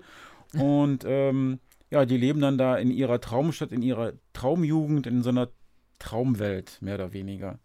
Fand ich, das geht schon so in diese Richtung. Mir Mhm. wäre das zu abgeschieden, wenn das so wäre, aber fand ich nicht schlecht. Nur, die werden halt auch betrieben von der Firma, dann diese ganzen Serverfarmen. Das gibt da ja auch gerade eine Amazon-Serie Upload. Die fand ich gar nicht, gar nicht mal so witzig, aber ähm, die hat ein ähnliches ähm, Thema. Also das, das im Grunde ist das dasselbe Thema, weil ähm, wenn man tot ist, lässt man sich kurz vorher hochladen und äh, ist dann da auf, in so einem äh, Hotel, aber kommt halt immer darauf an, wie viel du äh, bezahlt hast vorher und Mhm. je nachdem ähm, hast du denn da irgendwelche Specials oder nicht. Mhm. Ähm, nee, aber das, das Thema ist, ist ja auch mega spannend, weil, und ich habe halt auch gefragt, weil ich weiß, dass du da se selber sehr interessiert bist, halt auch gerade was so die Lebensverlängerung angeht. Ähm, wobei das schon fast wieder ein eigenes Thema, glaube ich, für einen anderen Podcast wäre. ähm, ja, wie viel ähm, ähm, von davon hast du denn ähm, jetzt noch weiter in das X-Universum eingebaut? Also was Also zu dem Zeitpunkt, wo ich mit der mit Farnums Legende äh, begonnen habe, war mir diese ganze, war mir diese Bewegung mit der äh, Lebens- und Gesundheitsverlängerung nicht klar, dass sowas tatsächlich in möglicherweise noch zu meinen Lebzeiten sowas ähm, Okay. Von daher ist da nicht sehr viel drin, aber äh, was, was halt drin ist, ist, dass die Argonen ja schon äh, eine durchschnittliche Lebenserwartung von 120 Jahren haben. Ui, ja, das, damit lässt sich doch schon mal was anfangen. Das ist schon mal ein Anfang. Und die Teladi haben keine äh, feste Lebenserwartung. Die haben halt irgendwann keinen Bock mehr nach irgendeiner Zeit. Die haben, die haben halt diesen Stand erreicht, wo die sich entwickeln und irgendwann hört die Entwicklung auf und da bleiben sie dann für immer. Okay. Bis sie keinen Bock mehr haben oder ihnen ein Klavier auf den Kopf fällt oder irgendwie sowas in der Richtung. Und oder das ist, das ist genau eine, eine Gitarre, richtig. Ne, aber letztlich ist es das, äh, wo diese Longevity-Bewegung hin möchte. Nämlich, dass man irgendwann entscheiden kann, wie alt man werden will. Ja. Also, dass man in einem, in einem vernünftigen Zustand ja. so lange lebt, wie man möchte. Genau, genau.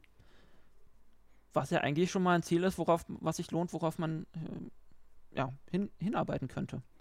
Da also. gibt's, gibt's, gibt's eine Menge, es gibt immer diese, diese Gegenargumente, die man immer wieder hört. Da gibt es so, na, so, so ein halbes Dutzend Gegenargumente, die man immer und immer wieder hört. Und ähm, das Thema wird. Ist doch nur für die Reichen ist nur für die Reichen, was sind unsterbliche Diktatoren und Überbevölkerung und ja. verschiedene andere. Und äh, die, die, die, die Besorgen sind natürlich begründet, also das würde ich keinem absprechen, diese Argumente zu haben, weil die sind selbstverständlich irgendwo begründet. Aber es gibt für alles eben halt auch, auch Gegenargumente. Ähm, und das wäre dann wahrscheinlich wirklich ein, Thema für einen anderen Podcast, denke ja. ich mal. Ja. ja. Ja, aber nur, also ich denke mal nur gerade, also nur das Thema Überbevölkerung. Ich meine, wenn du eine, eine ähm, Spezies bist, die dann irgendwann den Welt oder ja, den Weltraum bereist und kolonisiert, ist das Thema Überbevölkerung, glaube ich, auch irgendwann nicht mehr so akut. Weil das, ja, das ein bisschen den Druck rausnimmt.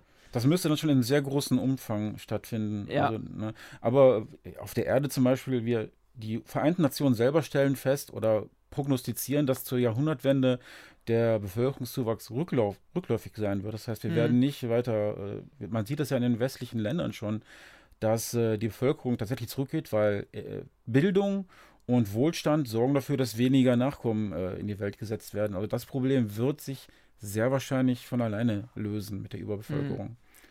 Mhm.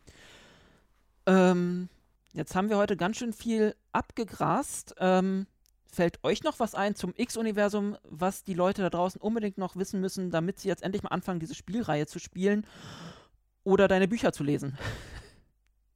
Ich äh, muss zugeben, ich habe ich spiele selber sehr wenig X-Universum, äh, weil mich halt immer mehr die Hintergrundstory viel mehr in, äh, fasziniert hat. Ich bin so ein, ein Tourist eigentlich. Ich fliege dann da rum und freue mich halt, dass es alles so toll aussieht und äh, das ist so mein, mein Ding. Daher kann ich mhm. zum Spielen selber gar nicht so viel sagen. Aber ich kann sagen, wer gute Science Fiction mag und gerne sympathische Charaktere hat und interessante Charaktere, ich würde behaupten, die sind in meinen Büchern drin. Sag ich mal so ganz Würde ich, würde ich äh, zustimmen. Ich, ist auch schon eine Weile her, dass ich sie gelesen habe, aber ähm, ja. Und auch oh. das Hörbuch. Das, das Hörbuch. Ist, äh, großartig. Das ist super geworden, ja. Das hat der, haben die damals sehr, sehr gut gemacht. Ich war auch bei den Aufnahmen man, dabei damals. Kriegt man das noch irgendwo?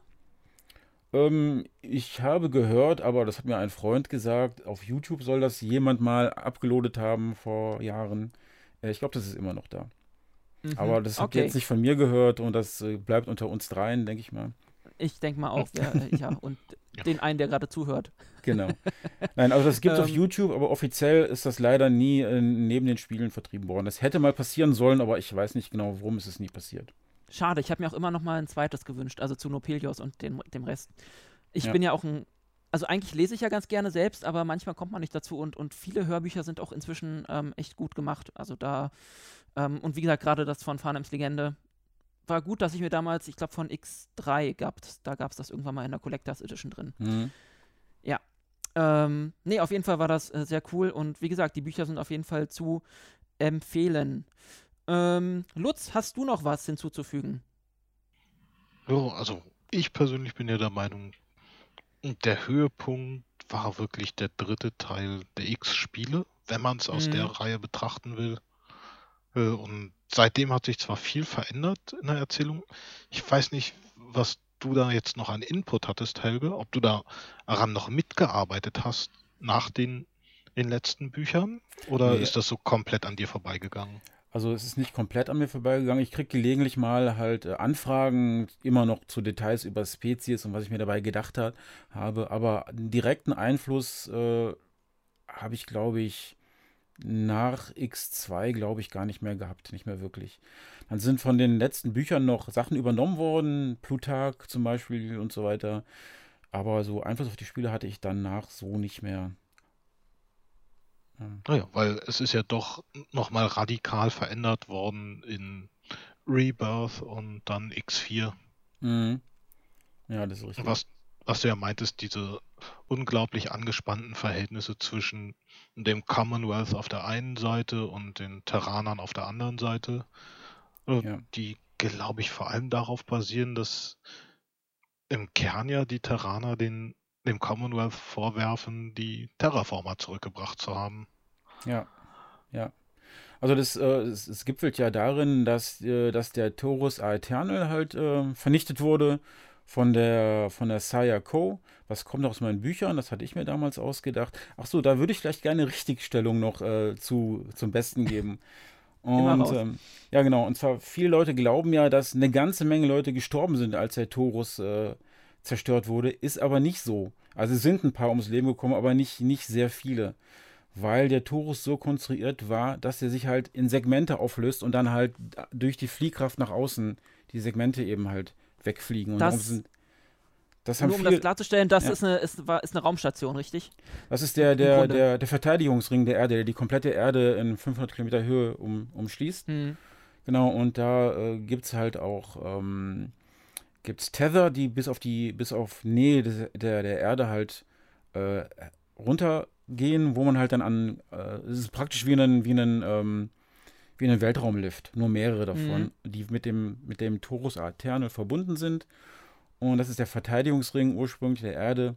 Und der wird ja von Sayako zerstört. Und viele haben gesagt, sie hat sehr viele damit äh, getötet, aber das ist nicht der Fall. Gut, kein Mas keine Massenmörderin, so wie Luke Skywalker, als er den Todesstern in die Luft gejagt hat. Richtig. Zweimal. Ja, ja richtig. Naja, aber sie hat trotzdem einigen Dreck am Stecken gehabt, die Saya, kann man schon so sagen. Also sie war auch mit sich selber nicht mehr ganz glücklich. Ähm, ja, was man sicherlich in dem dritten Buch, glaube ich auch viertes Buch, oh Gott. Ich habe meine Bücher schon lange nicht mehr gelesen, erwähnte ich es schon. sicherlich auch äh, bemerkt halt, dass sie da mit sich selbst nicht mehr glücklich ist. Wir machen einfach in äh, ein paar Monaten nochmal einen neuen Podcast, wo du dann, nachdem du die Bücher nochmal alle gelesen hast. genau. Oder man könnte auch einfach das, äh, das Lexikon des X-Universums lesen, da steht auch alles drin. Das, es gibt ein Lexikon? Das gibt es sogar zum Runterladen bei Egosoft für kostenlos. Ach. Ja, in Deutsch und in Englisch. Dann äh, werde ich den doch auch noch mit, äh, oder das Lexikon doch auch noch mit unter diesem Podcast äh, verlinken. Das ist ein großes ähm, PDF. Ansonsten. Ja. Alle, Spe alle Spezies, alle Planeten, die Vorgeschichte und was immer da passiert ist, ist alles drin. Sehr cool. Ansonsten habe ich vorhin auch noch beim ähm, nochmal beim, beim Googlen bei YouTube gesehen, es gibt ähm, auch eine YouTube-Reihe, die äh, ein bisschen, was heißt ein bisschen, also ziemlich genau das, äh, die Geschichte des X-Universums im Detail auch nochmal da, darlegt in kurzen 10, 15 Minuten Videos. Ähm, da werde ich den Kanal auch nochmal verlinken. Da habe ich mhm. vorhin mal reingehört, das war auch sehr interessant. Ähm, vor allem, weil dein Nachname da auch wieder war, war, war ein Engländer oder ein, ein Ami, der mit den mit, mit, mit deutschen Namen haben die es immer nicht so mit, mit, aussprechen. Äh, war sehr interessant. Aber ja, auf jeden Fall mal reinhören. Äh, Werde ich auch verlinken. Ansonsten, ja, hast du die letzten Worte? Was, äh, beziehungsweise noch eine Frage vor den letzten Worten. Was, äh, wie gesagt, zukünftige Projekte? Du machst gerade noch äh, Musik. Ähm, ein weiteres X-Buch ist, äh, war mal geplant und ist, äh, ist quasi mehr oder weniger in der Schwebe. Ähm, hast du sonst noch Ideen, die du irgendwann mal umsetzen wollen würdest? Ja, Nochmal Ideen noch komplett, ich, komplett Ideen eigenes ich, Universum ja. oder willst du dich aufs X-Universum beschränken? Nein, ich muss eines Tages mal den, den Abflug aus dem X-Universum schaffen. Äh, das ist schon der Plan, wenn ich was schreibe, also jetzt nach langer Zeit im X-Universum wieder anzuknüpfen, ja, aber letztlich muss ich mal was schreiben, was nicht das X-Universum ist, sondern was komplett auf meinem eigenen Mist gewachsen ist. Mhm. Das wird passieren. Dann, äh, wenn du da dran bist, sagst einfach Bescheid, dann machen wir einen neuen Podcast, um das ein bisschen zu promoten. Ansonsten hast du noch letzte Worte an da draußen. Ähm, an sich nicht. Ich wollte nur sagen, es hat mich äh, gefreut, hier zu sein. Es hat Spaß gemacht, mit euch zu reden. Und ähm, ja, sowas könnte man im Prinzip nochmal machen. Also ich wäre da gar nicht gegen. Ich möchte mich bedanken bei allen Beteiligten. Ja, das war's von ja. meiner Seite. Gerne. Wir danken dir. Lutz, hast jo. du noch was hinzuzufügen? Da. Ich wollte auch nur, nur nochmal Danke sagen. Und vor allem auch für die Einladung, Basti. Ja, gerne. Ähm, ich danke euch beiden auch. Ähm, hat mir auch verdammt viel Spaß gemacht. Ich hoffe, wir haben den Leuten da draußen das X-Universum ein bisschen näher bringen können. Wie gesagt, für alle, die ein bisschen mehr Hintergründe haben möchten zu dem, ähm, ja, zu der Timeline des X-Universums, einfach mal ähm, hier unter, unter den Podcast auf die Links gucken. Ich werde mir mal das Lexikon raussuchen, ansonsten natürlich den YouTube-Link ähm, von den Videos, die ich gerade erwähnt habe. Und natürlich werde ich auch, Helge, du hast eine Internetseite, nehme ich an. Hast du, äh, habe ich schon, war ich schon drauf. www.helge.de, ja. Ich schreibe aber viel in Englisch drauf, muss ich gleich dazu sagen. Ja, dann haben die Leute jetzt auch mal einen Grund, Englisch zu lernen. und äh, ja, wie gesagt, ich äh, danke dir, Helge, ich danke dir, Lutz, und äh, euch da draußen, dass ihr zugehört habt bei unserem kleinen Abstecher in ein anderes Universum. Ähm, guckt doch mal rein. Guckt mal, dass er die, äh, in die Bücher reinguckt. Es lohnt sich auf jeden Fall. Ansonsten, ja, viel Spaß und Dankeschön. Bis die Tage.